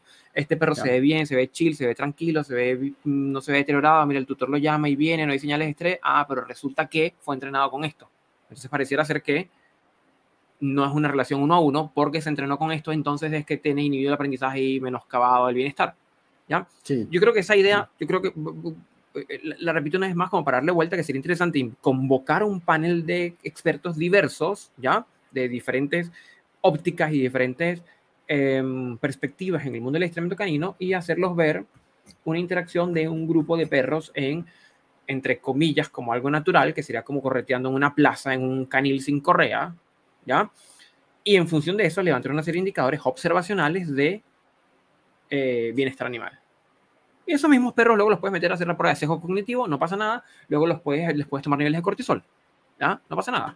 Claro, pero, y luego comparar. pero ahí también hemos, eh, y lo hemos discutido también, ¿es realmente la prueba de sesgo cognitivo una prueba que, que está buena? ¿Me explico? Como que no para medir el bienestar. Es como... Mm. Y eso, y eso y, fíjate, fíjate, ese es, una, ese, es una pequeño, ese es un pequeño punto, por ejemplo, que se repite en una gran cantidad de estos papers para medir el tema de bienestar y es, justamente esa prueba. Y sabemos que esa prueba tiene, tiene baches importantes a la hora de medir bienestar, como que, mm, y hay muchos que se apoyan en esa prueba, como en, esa, en ese experimento. Y, o sea, lo hemos visto, sabemos que no es la mejor vía, al igual que la medida de cortisol, tampoco, pero bueno, te dicen otras personas y que eso aquí sí empieza a tener como un poco más de validez y dice, bueno, pero es que no es solo la medida de la cortisol, sino la medida de cortisol, viéndolo en el contexto, más las tratando de recabar las señales que sabemos que son señales de estrés y obviamente ahí si puedes ir calculando, bueno, esto sí es por estrés, ¿no? Esta, yo, igual, yo creo que esto es lo que es atribuible como a los momentos tempranos de la ciencia. ¿sí? Porque antes de la invención del termómetro se hacía la revisión de la temperatura de la gente con la mano en la frente. Y era un indicador más o menos ahí que te daba más o menos hasta que se diseñó un instrumento que permite medirlo, ¿ya? De pronto, en el estado del arte, no sé, y, si alguien sabe que nos lo aclare, pero eh, no, quizás en los zoológicos eso está mejor desarrollado, pero eh, un instrumento que sea válido y confiable eh, para medir bienestar animal no sé si hay, no sé si hay. Eso puede ser, esto puede ser ya un error como de, como de, de, mm, no haber abarcado quizás como más contenido de estudio, me refiero, ¿ya? Eh, porque lo que yo conozco está, bueno, las tomas de cortisol en, en, en, saliva en sangre, la prueba de sesgo cognitivo y la observación del, comportamiento. Si es que el perro se ve con señales de estrés, que sabemos que son señales de estrés por lo que se ha estudiado en etología. Em, pero no sé si habría si estaríamos también como necesitando, que puede ser otra óptica, otra óptica no es seguir haciendo más estudios o seguir comparando el debate, sino sería, oye, si teníamos un instrumento que nos permita medir esto bien para concluir, más allá de estas mediciones que pudieran ser como indirectas. Claro, pero ya es como un tema de desarrollo tecnológico que obviamente es mucho más complicado y que va a depender de otros, de otros elementos y de tiempo y profesionales que desarrollen una tecnología que logre. Es como un cuento mucho más complejo, ¿no? Sí, sin duda, pero si algo mm, tenemos que cuando ponemos las mentes a trabajar en algo que nos motive, en dos años sacamos un, en un año sacamos una vacuna de algo que nunca habíamos conocido. Es decir, cuando se ponen los intereses reales en, del gremio. Es decir, si todos estuviéramos de acuerdo en, por ejemplo, Ivan se pone de acuerdo con Zach, que se pone de acuerdo con Robert, mira, ¿sabes qué? No tenemos una forma, digo yo, no sé, quizás la hay, no tenemos una forma exacta de medir bienestar animal. Y si nos volcamos todo a bienestar animal y luego vamos a, echar para atrás y ver los estudios o hacer nuevos estudios. ¿Sí? Yo creo que ese puede ser un punto de unión. Sí, es que bueno, no sé, yo creo que ya también hay un tema también de intereses, hay un tema político y de ego involucrado que no creo que hagan verdad ninguno de los dos. Claro, no, no, digo, no digo ellos, pero, pero Sí, sí, claro, otros. Sí, sí. A mí, ya ha pasado, ya ha pasado. Esto, esto son, esto son, hay cosas que de pronto no podemos como divulgar, pero hemos eh, tenido nociones de instituciones muy diversas que se juntan eh, porque es un tema muy, muy, muy, muy diversas como la ACP con la CCPT, que logran hacer algunos acuerdos y juntarse en una mesa a, oye, esto nos, esto nos compete a todos. Entonces se puede también, se puede. Sí, sí, por supuesto. Yo, yo, yo, creo que, bueno, ahí también, este es uno de los argumentos que yo todavía no estoy seguro, pero le doy como el beneficio de la duda y que si es así, mm, bueno, sería un argumento sólido, es que si esto realmente por ahora es el consenso, supuestamente, dentro de los científicos del comportamiento, que no son necesariamente dog trainers, eh, y que la controversia está solo dentro de ciclos de entrenamiento, eh, es como, bueno, esto hay que por lo menos darle, echarle un ojo, ¿no? O sea, por lo menos considerarlo. Eh, que dentro de esos argumentos, y ahí, ahí bueno, saca como te digo, está bien armado, porque también dice, bueno, es decir, yo tengo que, según los argumentos anecdóticos tuyos, Ivan, las experiencias que ustedes tienen entrenando por todos los años que tienen entrenando perros, más los algunos papers que tienen, que son, la gran mayoría son papers viejos, según él. Eh, yo debería entonces creerte a ti por la experiencia que tú tienes y por algunos papers que indicas, más que 25 organizaciones que llegan a un mismo acuerdo, más varios países que también han llegado a la misma conclusión, más una serie de científicos del comportamiento, además en las organizaciones, y estudios porque tú dices que tienes una experiencia que indica lo contrario, entonces ¿a quién le debería creer? Entonces obviamente si lo pones de esa óptica es como muy convincente el argumento porque es como, puta, bueno, bueno, obvio, si tú dices, mira, hay 25 organizaciones de profesionales que indican lo mismo, más un montón de papers que señalan algo parecido, más, etcétera, ¿sabes? Más países que están de acuerdo con esto. Es como, pareciera que la cosa es, ¿no? Sin embargo, aquí es donde ya yo vengo a entrar un poco, es una falacia argumentativa. Es decir, si no lo veo como desde la, si no lo veo como desde el consenso porque los argumentos están bien planteados o los resultados están bien argumentados, si no es ese, sino que es más bien porque hay mucha cantidad, es como, ah, mira, pero es que son 25 organizaciones más 35 países más 345 papers que dicen lo mismo, es porque la cosa es así. Eso es una, es una falacia argumentativa que se llama ad populum. Claro, Entonces, no porque muchos lo digan es correcto. Es, es porque, cierto, claro, la verdad no viene porque hay muchos que lo dicen. O también ahí dicen, no, pero es que las instituciones son instituciones de prestigio. De hecho, uno de estos días que liberó un reel sobre el poder electrónico, me dijo, no, pero es que los países desarrollados ya tienen esto prohibido, entonces ya porque son países desarrollados, eh, lo hace real. Hay muchos países desarrollados que tienen leyes de miedo déjame decirte, empezando por ahí. Pero además, eso también es una falacia argumentativa que se llama adrecundium, que es como aludir a la autoridad. Y esa autoridad puede ser una persona, puede ser una institución, puede ser lo que sea. Y eso tampoco la hace una realidad. Entonces, a lo que te lleva a ti a decir que lo que estás diciendo es real, es porque, primero, el argumento está bien planteado desde la lógica, y segundo, en el caso al menos en la ciencia, es porque realmente los resultados indican y ya verificaste todas las variables y que efectivamente están bien estructuradas, están bien realizadas, están bien controladas y demuestran lo que dicen que demuestran. Pero eso es un poco más difícil y ahí es donde viene mi problema con este debate y me quedo como medio en el aire, es porque por más que este tipo diga, mira, están todo este montón de gente, está todo este montón de papers, está todo este montón de cosas, para yo realmente creer eso, yo tendría que ir de verdad, paper por paper y revisándolo uno a uno, porque ya me he encontrado, es, es, como la muestra, es como cuando tomas una muestra y vas como de lo, de, lo, de lo específico a lo general, ¿no? Como el método deductivo o inductivo. vas de lo, de, lo, de lo específico a lo general. Si en esta muestra de, no sé, vamos a suponer que son 90 estudios, de esos 90 estudios, ya yo me he encontrado por lo menos con 10 que tienen fallas y que además algunos de esos han sido derechamente eh, denunciados como, como fraudulentos o que no funcionan. ¿Cómo no sé yo, ok? Que el resto no tienen problemas iguales. Y aquí voy a aprovechar de una vez, y sorry que te quite tiempo, pero sé que tienes una idea por ahí rodando. Este, voy a mencionar algunos papers que, que de hecho han sido mencionados como esto. Dale. Uno de, los, uno de los papers fundamentales en los cuales los positivos se apoyan para decir que, por ejemplo, el collar, que, por ejemplo, el, el refuerzo positivo es más efectivo eh, que el uso de collar remoto, por ejemplo. Esto cuando sobre, todo iban a trabajar eh, instinto predatorio. Esto es un paper que hizo Daniel Mills con Lucy China y Jonathan Cooper. Los tres son muy hacia este tipo de estudios que van hacia el, como el positive reinforcement. Ya por ahí yo podría decir que hay un bias, pero bueno, no, tú me dices, bueno, pero ya, ok, son investigadores serios que además de verdad son investigadores serios, tienen mucho renombre, tienen muchos años, y ok, está bien.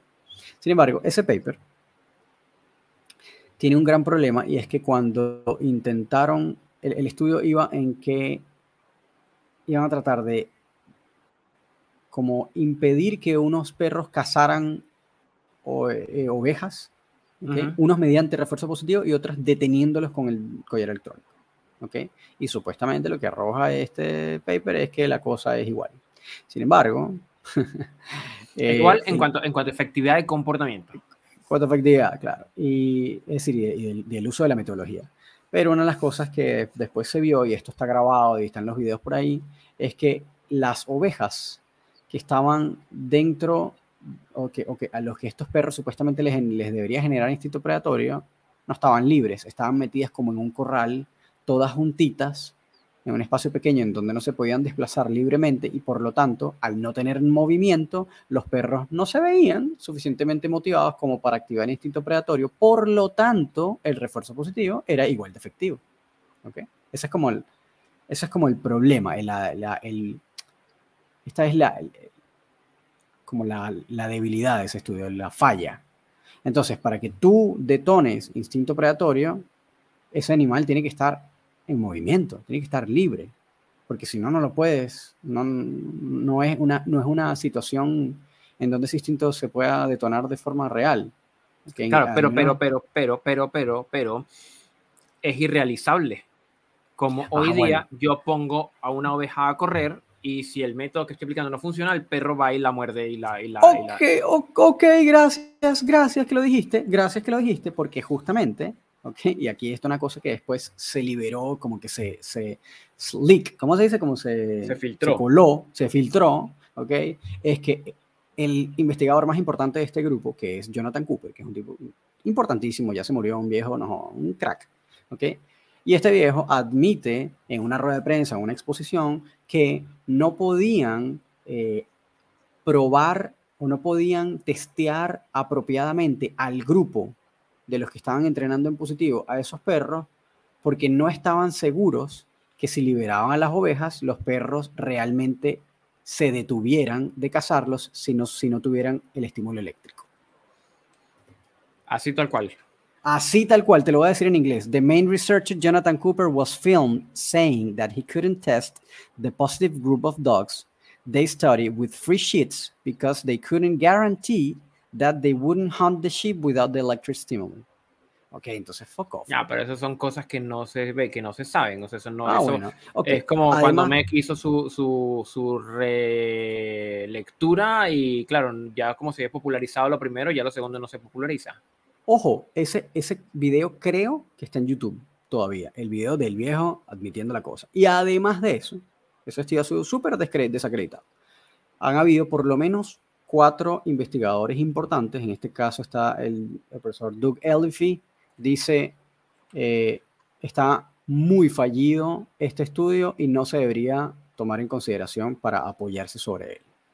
Doug Elify, después está la Escuela de Ciencias Caninas, School of Canine Science, dice, el, el sesgo parece ir hacia un lado. Eh, los perros de Lincoln, porque esto fue en la Universidad de Lincoln, este, los perros de Lincoln que seleccionaron para entrenar con este, e-collars ya tenían problemas preexistentes de comportamiento. ¿Ok? Entonces no debería tomarse en consideración este estudio. Después otros profesores dicen que Sargoson y McLean dicen, Lincoln produjo eh, ninguna evidencia para soportar la conclusión de que los e causaron sufrimiento eh, y que además em, decían que los perros estaban con correas eh, y que los resultados no arrojaron ninguna luz sobre comportamiento posible de que si el, dog, desde que si el perro estuviera sin correa, eh, fuera eh, cuando, el, cuando el perro estuviera ausente. Entonces, hay otro profesor, dice, David Bailey, dice, este, eh, concluye que la investigación no demostró ninguna crueldad de los collares, porque los niveles de cortisol o la diferencia de los niveles de cortisol no fueron para nada significantes eh, entre los dos grupos con metodologías diferentes de adiestramiento. Entonces, tienes cuatro investigadores, cinco investigadores importantes diciendo que la vaina no funciona, que no estuvo bien construido, que no estuvo bien hecho, que las. Y además tienes el propio investigador diciendo que no podían asegurar la vaina porque, porque si no, no estaban seguros de que el perro realmente no iba a cazar la oveja. Es como, bueno, ese, ese paper, que es uno de los principales, por cierto, tiene un grave problema. Además, este es uno de los papers que Iván menciona en su, en su video, dice, esto, está, esto no funciona. ¿okay? Pero bueno, ese es uno. Después tienes otro, no sé, otro paper sobre el que se apoya mucho para desacreditar el prong collar, eh, y que hay muchos de estos como los de Megan Heron, eh, que son muy parecidos, y también tienes este de Rooney y Cowan en el 2011, que es una entrevista, la gran mayoría de estos son entrevistas, es decir, son, son ¿cómo se llama? Sí, entrevistas a, a, dueños, a dueños de perros, en los cuales le preguntan cómo, qué resultados tuvieron entrenando a sus perros ellos mismos, utilizando refuerzo positivo y una serie ¿ok? de estímulos aversivos, dentro de los cuales se incluye pegarle al perro, gritarle al perro, patearlo, sujetarlo de la nuca y sacudirlo. Eh, y en la lista de aversivos se incluye collar y collar, todas estas herramientas. Pero la realidad es que se enlistan los aversivos, pero los que los dueños utilizaron no utilizaron ninguno de esos. Lo que utilizaron fue grito, patada, sacudir al perro, no sé qué. Y entonces la conclusión fue, eh, obviamente, eh, la gran mayoría de los dueños indicaron que sus perros este, estaban estresados, que no, el comportamiento no se redujo, que no fue efectivo, que, el, que los perros lo pasaron mal, etcétera, etcétera. Lo que obviamente lógicamente iba a pasar. Pero no estuvieron ni asesorados por ningún profesional, ni fueron capacitados por nadie, ni pasaron por manos de nadie, ni se utilizaron muchas, a pesar de que se hayan enlistado, no fueron utilizados, al menos de manera observable, ninguna de las herramientas. Entonces es como que estás metiendo en una lista un saco de herramientas que no fueron utilizadas, pero dicen que no, que esto puede generar estos daños, pero no fueron utilizados, no fueron observables en, el, estudio o en la entrevista. Entonces, y ese es un, y ese es un, estudio que, que lo, lo, ¿sabes? Le hacen el, la cita, lo citan muchísimo, pero es un estudio que no, que no arroja lo que dicen las personas que arroja. ¿ya? Entonces, así como este, hay un montón. Hay uno, el de Blackwell, Emily Blackwell del 2008, es el mismo cuento. Tienes entonces también ahí un estudio de, de encuestas en la cual, eh, tú sabes, se les pregunta a los dueños eh, em, como ocurrencias de problemas de comportamiento y diferencias entre y la relación de ellos eh, con diferentes sistemas de entrenamiento y también tienes el mismo problema, que no, no estuvieron como bien armados y además entonces hacen, hacen errores de clasificación entre refuerzo negativo y castigo negativo, aunque ellos mismos tienen problemas de definiciones en el estudio. Entonces, bueno, tú dices, coño, estos tipos son secos, en verdad son científicos serios, son nada que criticar. Pero si ves una tendencia de que la gran mayoría, tú ves nombres repetidos, es decir, y yo lo he visto y lo he criticado un montón de veces. Y ve aquí, muchas veces en los estudios en los que ves a la, a la RSPCA, que es como esta organización de rescate de crueldad animal, que obviamente tiene una labor importante, pero que ellos están en contra de estas cosas, arrojan, como que se apoyan mucho estos estudios que no están bien construidos. Y los nombres que ves de los investigadores son siempre los mismos. Emily Blackwell, Megan Herron, Sassy Todd, que vale acotar que Sassy Todd, que es una de estas grandes investigadoras a las cuales siempre se apoya, es entrenadora de la escuela de Karen Pryor. Entonces tú dices, bueno, yo qué, yo, me voy a, yo, me voy a pillar del estudio de una tipa que es entrenadora de Clicker Training. Es como, obviamente hay altas probabilidades de que ese estudio tenga un sesgo, aunque, no, aunque ella no lo quiera hacer. ¿Me explico? Eh, eh, tienes a, a a, a tienes muchos investigadores que son los mismos siempre. Daniel Mills, eh, Vanderborg, o sea, son todos los mismos nombres siempre. y claro, ese te genera, y, y, ciertamente el argumento de Ivan, que te dice, no hay investigaciones en este orden que muestren efectos a largo plazo del detrimento que supuestamente estas personas indican que hay. Y efectivamente eso es así, no hay investigaciones de larga data. Ahora, el contraargumento de SAC es, bueno, pero esos son estudios viejos. No puede, o sea, tú no puedes basar tus argumentos en estudios que son del 2012 para atrás. El más reciente que tienes es el de 2012, que también podría ser un buen argumento. Pero yo no sé, no estoy tan seguro porque bueno, primero estás cayendo en una falacia argumentativa, desde la lógica, al menos, no es la ciencia, pero desde la lógica argumentativa. Las cosas porque son nuevas no son necesariamente mejores. Es decir, tú no, tú no puedes indicar que algo está mal o no es válido porque sea viejo. porque el hecho de que algo sea nuevo no implica que sea mejor. Para que tú indiques que estos papers que tú estás escribiendo, que son nuevos, y está bien, son más válidos que los otros, tienen que ser mejores, es decir, tienen que estar mejor construidos, tienen que tener mayor cantidad de variables controladas, una serie de cosas. Y, los, y además tienen que tener más tiempo observando, porque si no, simplemente es un estudio nuevo, pero puede ser un estudio nuevo malo, o un estudio nuevo que tiene menos alcance, o que tiene, me explico, entonces, y que es el argumento que le dice Ivan, pero o sea, o sea, tú no mides la calidad de la ciencia por lo nuevo o lo viejo que es, sino por lo válido que es en el tiempo. Al contrario, si un estudio tiene mucho tiempo y todavía es válido, es porque probablemente se hizo muy bien, se construyó muy bien. Y una diferencia importante entre esos estudios viejos y estos es que estos son muchos, muchos, muchos estudios nuevos, cortitos, cortitos, cortitos, con muchas, además pseudo experimentales, o cuasi experimentales, perdón. Y muchos de estos viejos son, bueno, estudios de 20 años con una parranda de variables controladas. Por ejemplo, el que tú dices, el de Shulk, de los Beagles. Los perros eran los mismos, de la misma criadero, comían lo mismo, tenían la misma edad, estaban en un entorno hipercontrolado, salían la misma cantidad de tiempo, interactuaban entre ellos mismos, todo hipercontrolado. Entonces, ¿cómo tú me vas a decir que ese estudio no es mejor que un estudio en donde fuiste a ver una escuela de adiestramiento en Brasil, te fuiste a una ver en Estados Unidos, te fuiste a ver no sé qué, y fuiste viajando un año como el de Ana Catarina, en donde no sabes qué comían, no sabes qué color le ponían, en cuánta intensidad estaban utilizándolo, no, no sabes si los perros tenían problemas preexistentes de comportamiento ya, si ya los habían trabajado o no. Hay un montón de variables que quedaron por fuera y que tú no sabes. Ah, bueno, si tú me vas a poner a comparar esos dos estudios, weón, yo obviamente le voy a dar más peso a uno que esté mejor construido, independientemente que sea el del 63, bueno. Claro. No, pero me explico. Entonces, hay argumentos de lado y lado, y yo creo que hay muchos argumentos válidos de lado y lado. Em, lo que sí creo es que hasta ahora me parece que la argumentación de Zach, a pesar de que tenga yo mis propias contraargumentaciones con eso, que apoyan también las de Ivan, siento que está mejor armado, me da un poco de lata, pero, pero está muy bien estructurado. Eh, e incluso me puso a pensar, es decir, logró que me empezara a cuestionar la Bueno, siempre estamos cuestionándonos, pero... Bueno, pero es, la idea, es, entrar como, como a, a, preguntarnos, oye, pero... ¿Y esto que estoy haciendo será?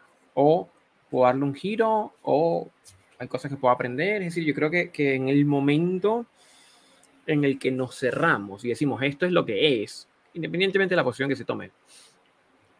Y, es así nomás, porque lo digo yo y empieza ese fenómeno, lo digo yo no, porque, porque lo dicen aquellos que yo sigo. Ya caemos en ese fenómeno de fanatismo, de, ah, porque lo dijo. Que no, sí. Sí, entonces, oh, y lo vitoriamos bien, y si el otro dice otra cosa, no, tú no sabes. Es como un debate político también. Es un debate político. No importa lo que diga el de tu color, uno ondea la bandera, digamos, azul, por no decir roja, y cuando habla el de la bandera roja, va, tú que no sabes lo que dices, es ya va, espérense, dejen las banderas de lado, ni roja ni azul. Vamos a escuchar este debate que está ocurriendo en este momento en las redes, ¿ya? Eh, no creo que termine pronto. Lo más probable es que otros actores empiecen a sumar Ojalá, más chicos, más grandes. a mí me gustaría que sumaran más y que continúe, porque creo que es importante igual. Está bueno que pase. Claro, y si bien no son, no son los, los actores que hacen ciencia, pero son los actores que están donde las papas queman. Claro. Y tienen cosas importantes que decir. ¿Ya? Em, entonces, claro, la invitación sería a todos como, como a seguir estando atentos a, esta, a este debate, a esta discusión, a este intercambio de ideas en el formato que sea. Em, porque está bien, está bien que hayan en este momento como grandes referentes poniendo estos temas sobre la mesa. Nuevamente, no son temas nuevos, no son cosas que no hayamos escuchado antes, pero este giro tiene, tiene, bueno, tiene toda una plataforma mediática, pero tiene un, conviene escucharlo.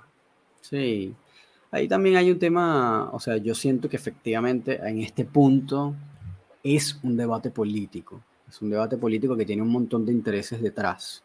Eh, y aquí a veces uno empieza a sentir que se pone medio conspirativa la cosa, pero en verdad sí, sí pasa, o sea, sí hay dinero involucrado, sí hay este, ganancias de diferentes índoles en diferentes áreas que están presentes, es decir, no sé, por ejemplo, a, ver, a, ver, a, ver, a ver, a ver, es que, es que, es que, es que yo creo que también por, como por sakes of, como por, por, por, por la limpieza de los argumentos, eh, hay que ver, porque no puede ser que yo voy a hacer mi punto de vista y te voy a plantear, bueno, te voy a hablar de las ventajas del refuerzo positivo, pero antes de empezar, recuerda que yo estoy sponsoreado por eh, Premios Caninos El Perrito.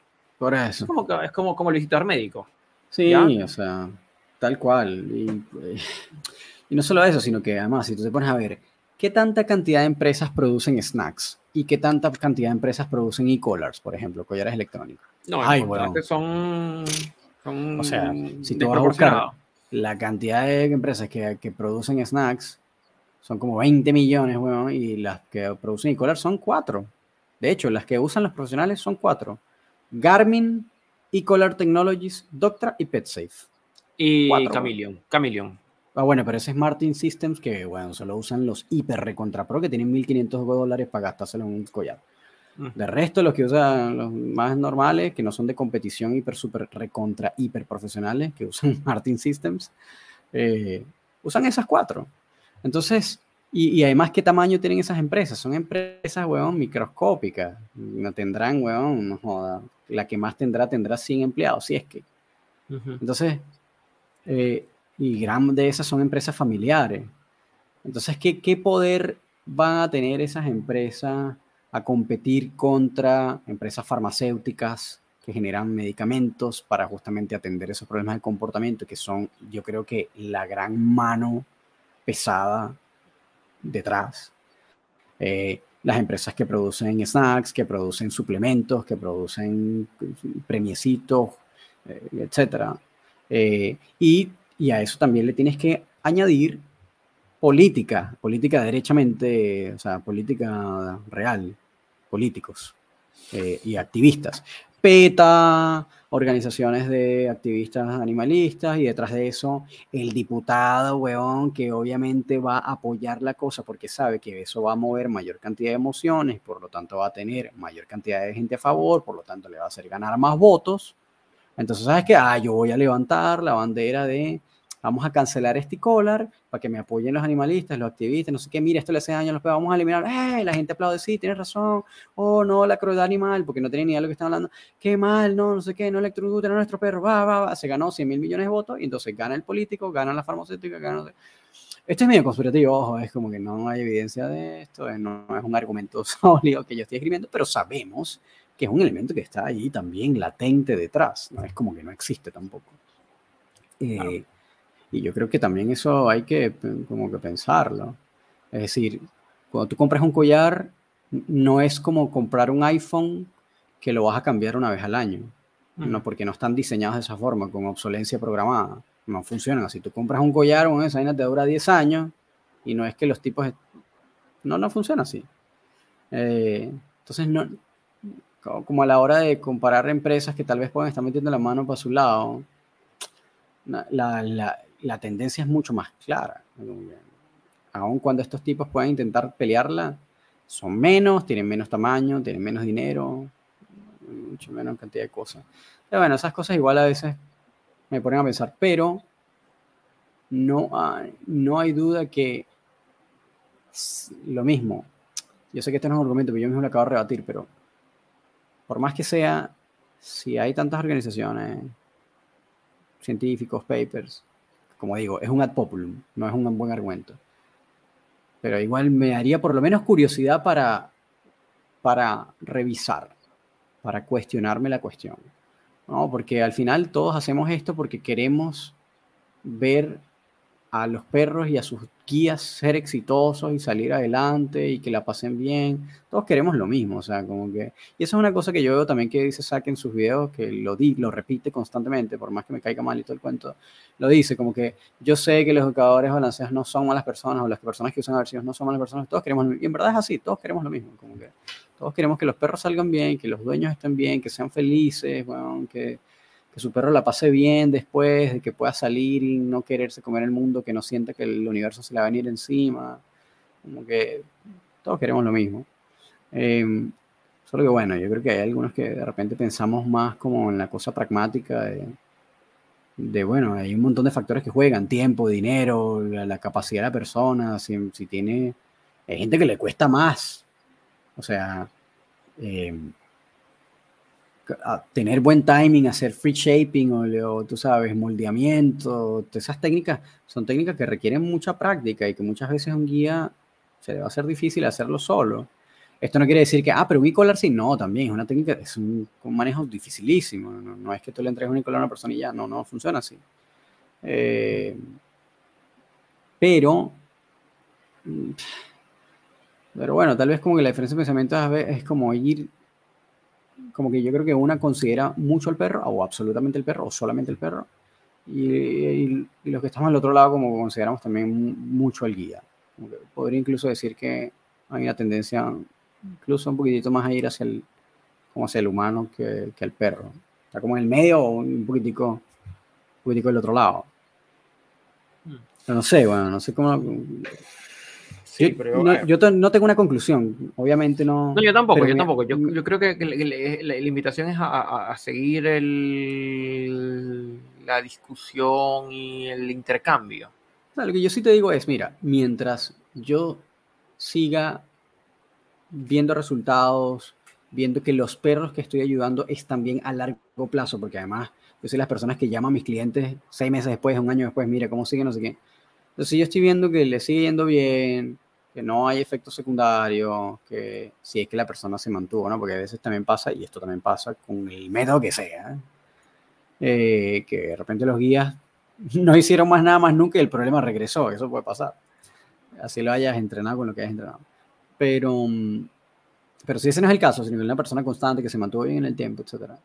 Eh, bueno, si yo veo que los resultados siguen manteniendo, las personas se sienten más empoderadas, el perro vio cambios, mejoró, está mejor, está más feliz, no hay inseguridad, no hay miedo, no hay nada para mí hasta ahora que me convenza de lo contrario o de cambiar, a pesar de que hayan papers, porque los papers, como digo, he revisado, hay un montón de fallas también, entonces caigo como el mismo limbo, pero si efectivamente yo llegase a realmente ver que de verdad hay un tema real, hay un, no solo hay un consenso científico, sino que además veo en vivo una persona trabajando y luego logro ver los mismos resultados, puta, por lo menos replanteártelo, tienes que, así no lo hagas, por lo menos cuestionarte la cuestión o, evaluarlo, como que tampoco se puede ser tan, tan cabezadura, ¿no? O sea, yo creo que eso es una parte de hacer como introspección y bueno, y admitir que sí, que si de repente,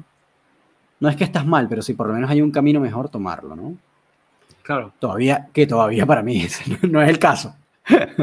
no, yo sigo siendo un, entrenador balanceado y, creo que lo seguiré siendo hasta que me convenzan de lo contrario. O a menos que lo vengan a convencer a los políticos y pongan prohibiciones legales, ¿no? Pero si ese no es el caso, que obviamente me parece la vía más totalitaria de mierda, pero si ese no es el caso, eh, creo que hay que simplemente estudiar y escudriñar bien, y porque el pensamiento crítico no solo va en revisar paper por paper para ver si yo tengo razón. Claro. Sino también es revisar paper por paper para ver si el otro tiene razón. Y sí, entonces revise Claro, exactamente, exactamente, va por esa doble vía. Claro, o sea, ya, ok, te vas a dar el tiempo de revisar los 25 papers y encontraste que en, como en mi caso, ya llevo como 10 que no, que no están bien, no son referencia para mí. Y este paper está mal pero si me encuentro que los otros 50, weón, están bien construidos y llegan a la misma conclusión, es como, bueno, weón. A ver cómo, tal vez no quitarás todo y no cambiarás todo en tu sistema, en la forma de trabajar, que capaz seguirás haciendo alguna que otra cosa, pero bueno, por lo menos empezarás a reducir algunas que tú sientas que puedas sustituir.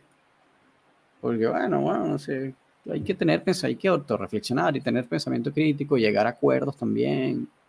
Eh, no todo puede ser una batalla campal, porque si no, entonces es ideología, que es lo que nosotros criticamos, ¿no?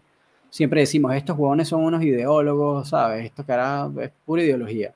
Y efectivamente hay muchos que, o sea, sí, hay buena parte que lo son.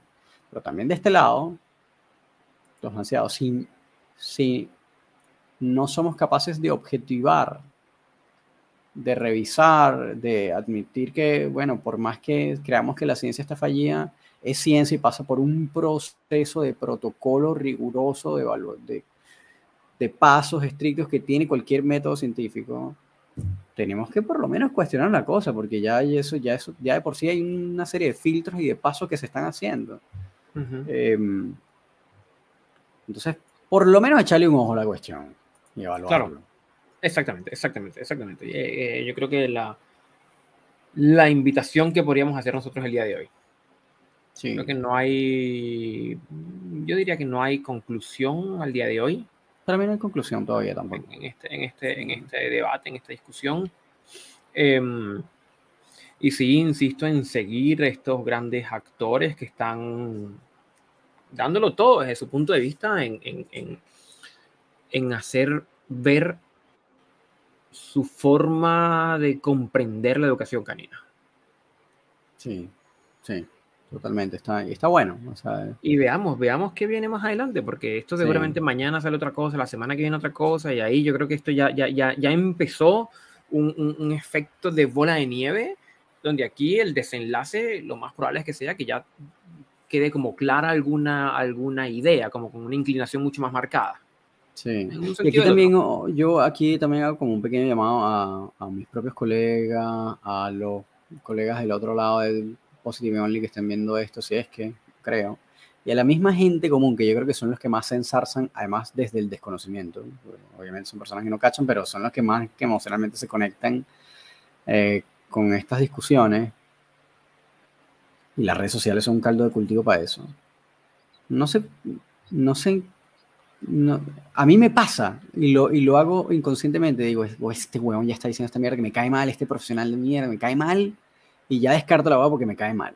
Y me pasa, obviamente, a todos nos pasa, somos seres humanos. Y es válido que te caigan mal, pero como que antes de ponerse a responder desde la emoción, hay que y sentirse tal vez como ofendido, que es la la característica de la cultura actual, que es lo, justamente lo que tenemos que evitar, sentirse ofendido por todo, es más bien como echar para atrás y decir, bueno, pero ¿será que está bien es verdad? O podría revisarlo, podría chequearlo, y verlo desde, desde afuera. Si no tenemos pensamiento crítico, no somos capaces de objetivar, si no somos capaces de objetivar, no vamos a poder cambiar y el que no cambia se estanca. Eh, así sea en la misma línea para mejorar lo que ya estás haciendo o para cambiarla por completo, da lo mismo. Pero, o sea, la única manera de evolucionar es de estarse replanteando todo el tiempo lo que estoy haciendo y tener mente abierta. La mente abierta no es solo para que los demás vengan a ver lo mío. Mira, ten mente abierta, mira los Collar, mira lo que sea, ten mente abierta. Ay, la tuya, bueno, como también. Claro. Eh, de lado y lado. Y los positives, eh, son, que son hiper fanáticos, ya sabemos que hay una tendencia importante, marcada pero también hay que evaluar nosotros. Eh, eso. Yo creo, que, llegamos a un buen cuando dos horas. Yo creo que es uno de los episodios más largos que hemos tenido. Es el episodio más largo que hemos tenido, pero es, un tema que. Y aún así, yo creo que no agotamos las ópticas que se podrían desarrollar. No, no, no las agotamos. La invitación es a todos los colegas que tengan plataformas de exposición que le den una vuelta a estos temas. ¿Ya? Que le den una vuelta y que, y que, y que, vamos, vamos, vamos a, a, a propiciar un, un, diálogo en torno a esto. Eh, porque como tú señalas y como señalan, yo creo que lo que todos tenemos en común es que lo que queremos es un perro que logre una convivencia armónica con su familia. Al final del día. y, en y en sociedad. ¿Ya? es un punto, un punto en, en, conjunto al cual podemos partir o al cual podemos llegar. No sé si es partido de llegada, pero em, darle vueltas, darle vueltas. Yo creo que simplemente, aunque le demos vueltas y quedemos donde mismo, pero pasar por la tarea de darle vueltas. Bueno, en verdad, yo creo hasta esto es lo que siempre nos pasa a nosotros. Eh, y yo creo que lo que probablemente hasta este punto por lo menos estamos, ¿no? Le dimos vuelta, muy puto, nos estamos cuestionando la cosa, seguimos donde estamos, pero nos estamos preguntando la cosa, pero seguimos donde estamos. Tampoco es que no hemos dado ningún paso hacia ningún lado. Eh, pero eh, eso, bueno, sí, es, importante tener pensamiento crítico. Muy el pensamiento crítico es crítico de verdad, para todos lados. El pensamiento crítico es crítico para todos lados. Muy bien. Muy bien, Román, yo creo que estamos, entonces vamos a hacer una pausa nosotros el día de hoy. Ya iniciamos con este episodio que seguramente escucharás en dos o tres partes. Em, nuestra tercera temporada del Laboratorio Canino. Vamos a ir, a ir desarrollando temas de interés, a veces unos más polémicos, otros menos controversiales, como para también tener de balancear que es una palabra que nos gusta mucho, balancear diferentes tipos de contenido. Espero tener también, esperamos tener también eh, otro tipo de invitados también eh, con los cuales conversar y con los cuales aprender. Así, que bienvenidos todos a esta tercera temporada de El Laboratorio Canino. Así es. Muchísimas gracias a todos si se calaron este montón de horas, que obviamente si están escuchando esto porque lo hicieron. Gracias por haber llegado hasta acá, gracias por haberse bancado un montón de horas escuchándonos. Este, revisen las referencias, busquen, vean. Eh, si les gustó, háganoslo saber. Di, bueno, me encantó tu, el episodio que hicieron. Escríbanos, que para nosotros en verdad es el mejor regalo. Eh, compártanlo, es decir, mándeselo a sus amigos. Si les gustó algún episodio, compártanselo. Mándeselo por correo, mándeselo por WhatsApp, por donde quieran. Eh, eso, y nada, contáctenos los que quieran. Gracias por haber llegado hasta acá y nos vemos entonces en el próximo episodio. Que estén muy, muy, muy bien, chiquillos. Cuídense.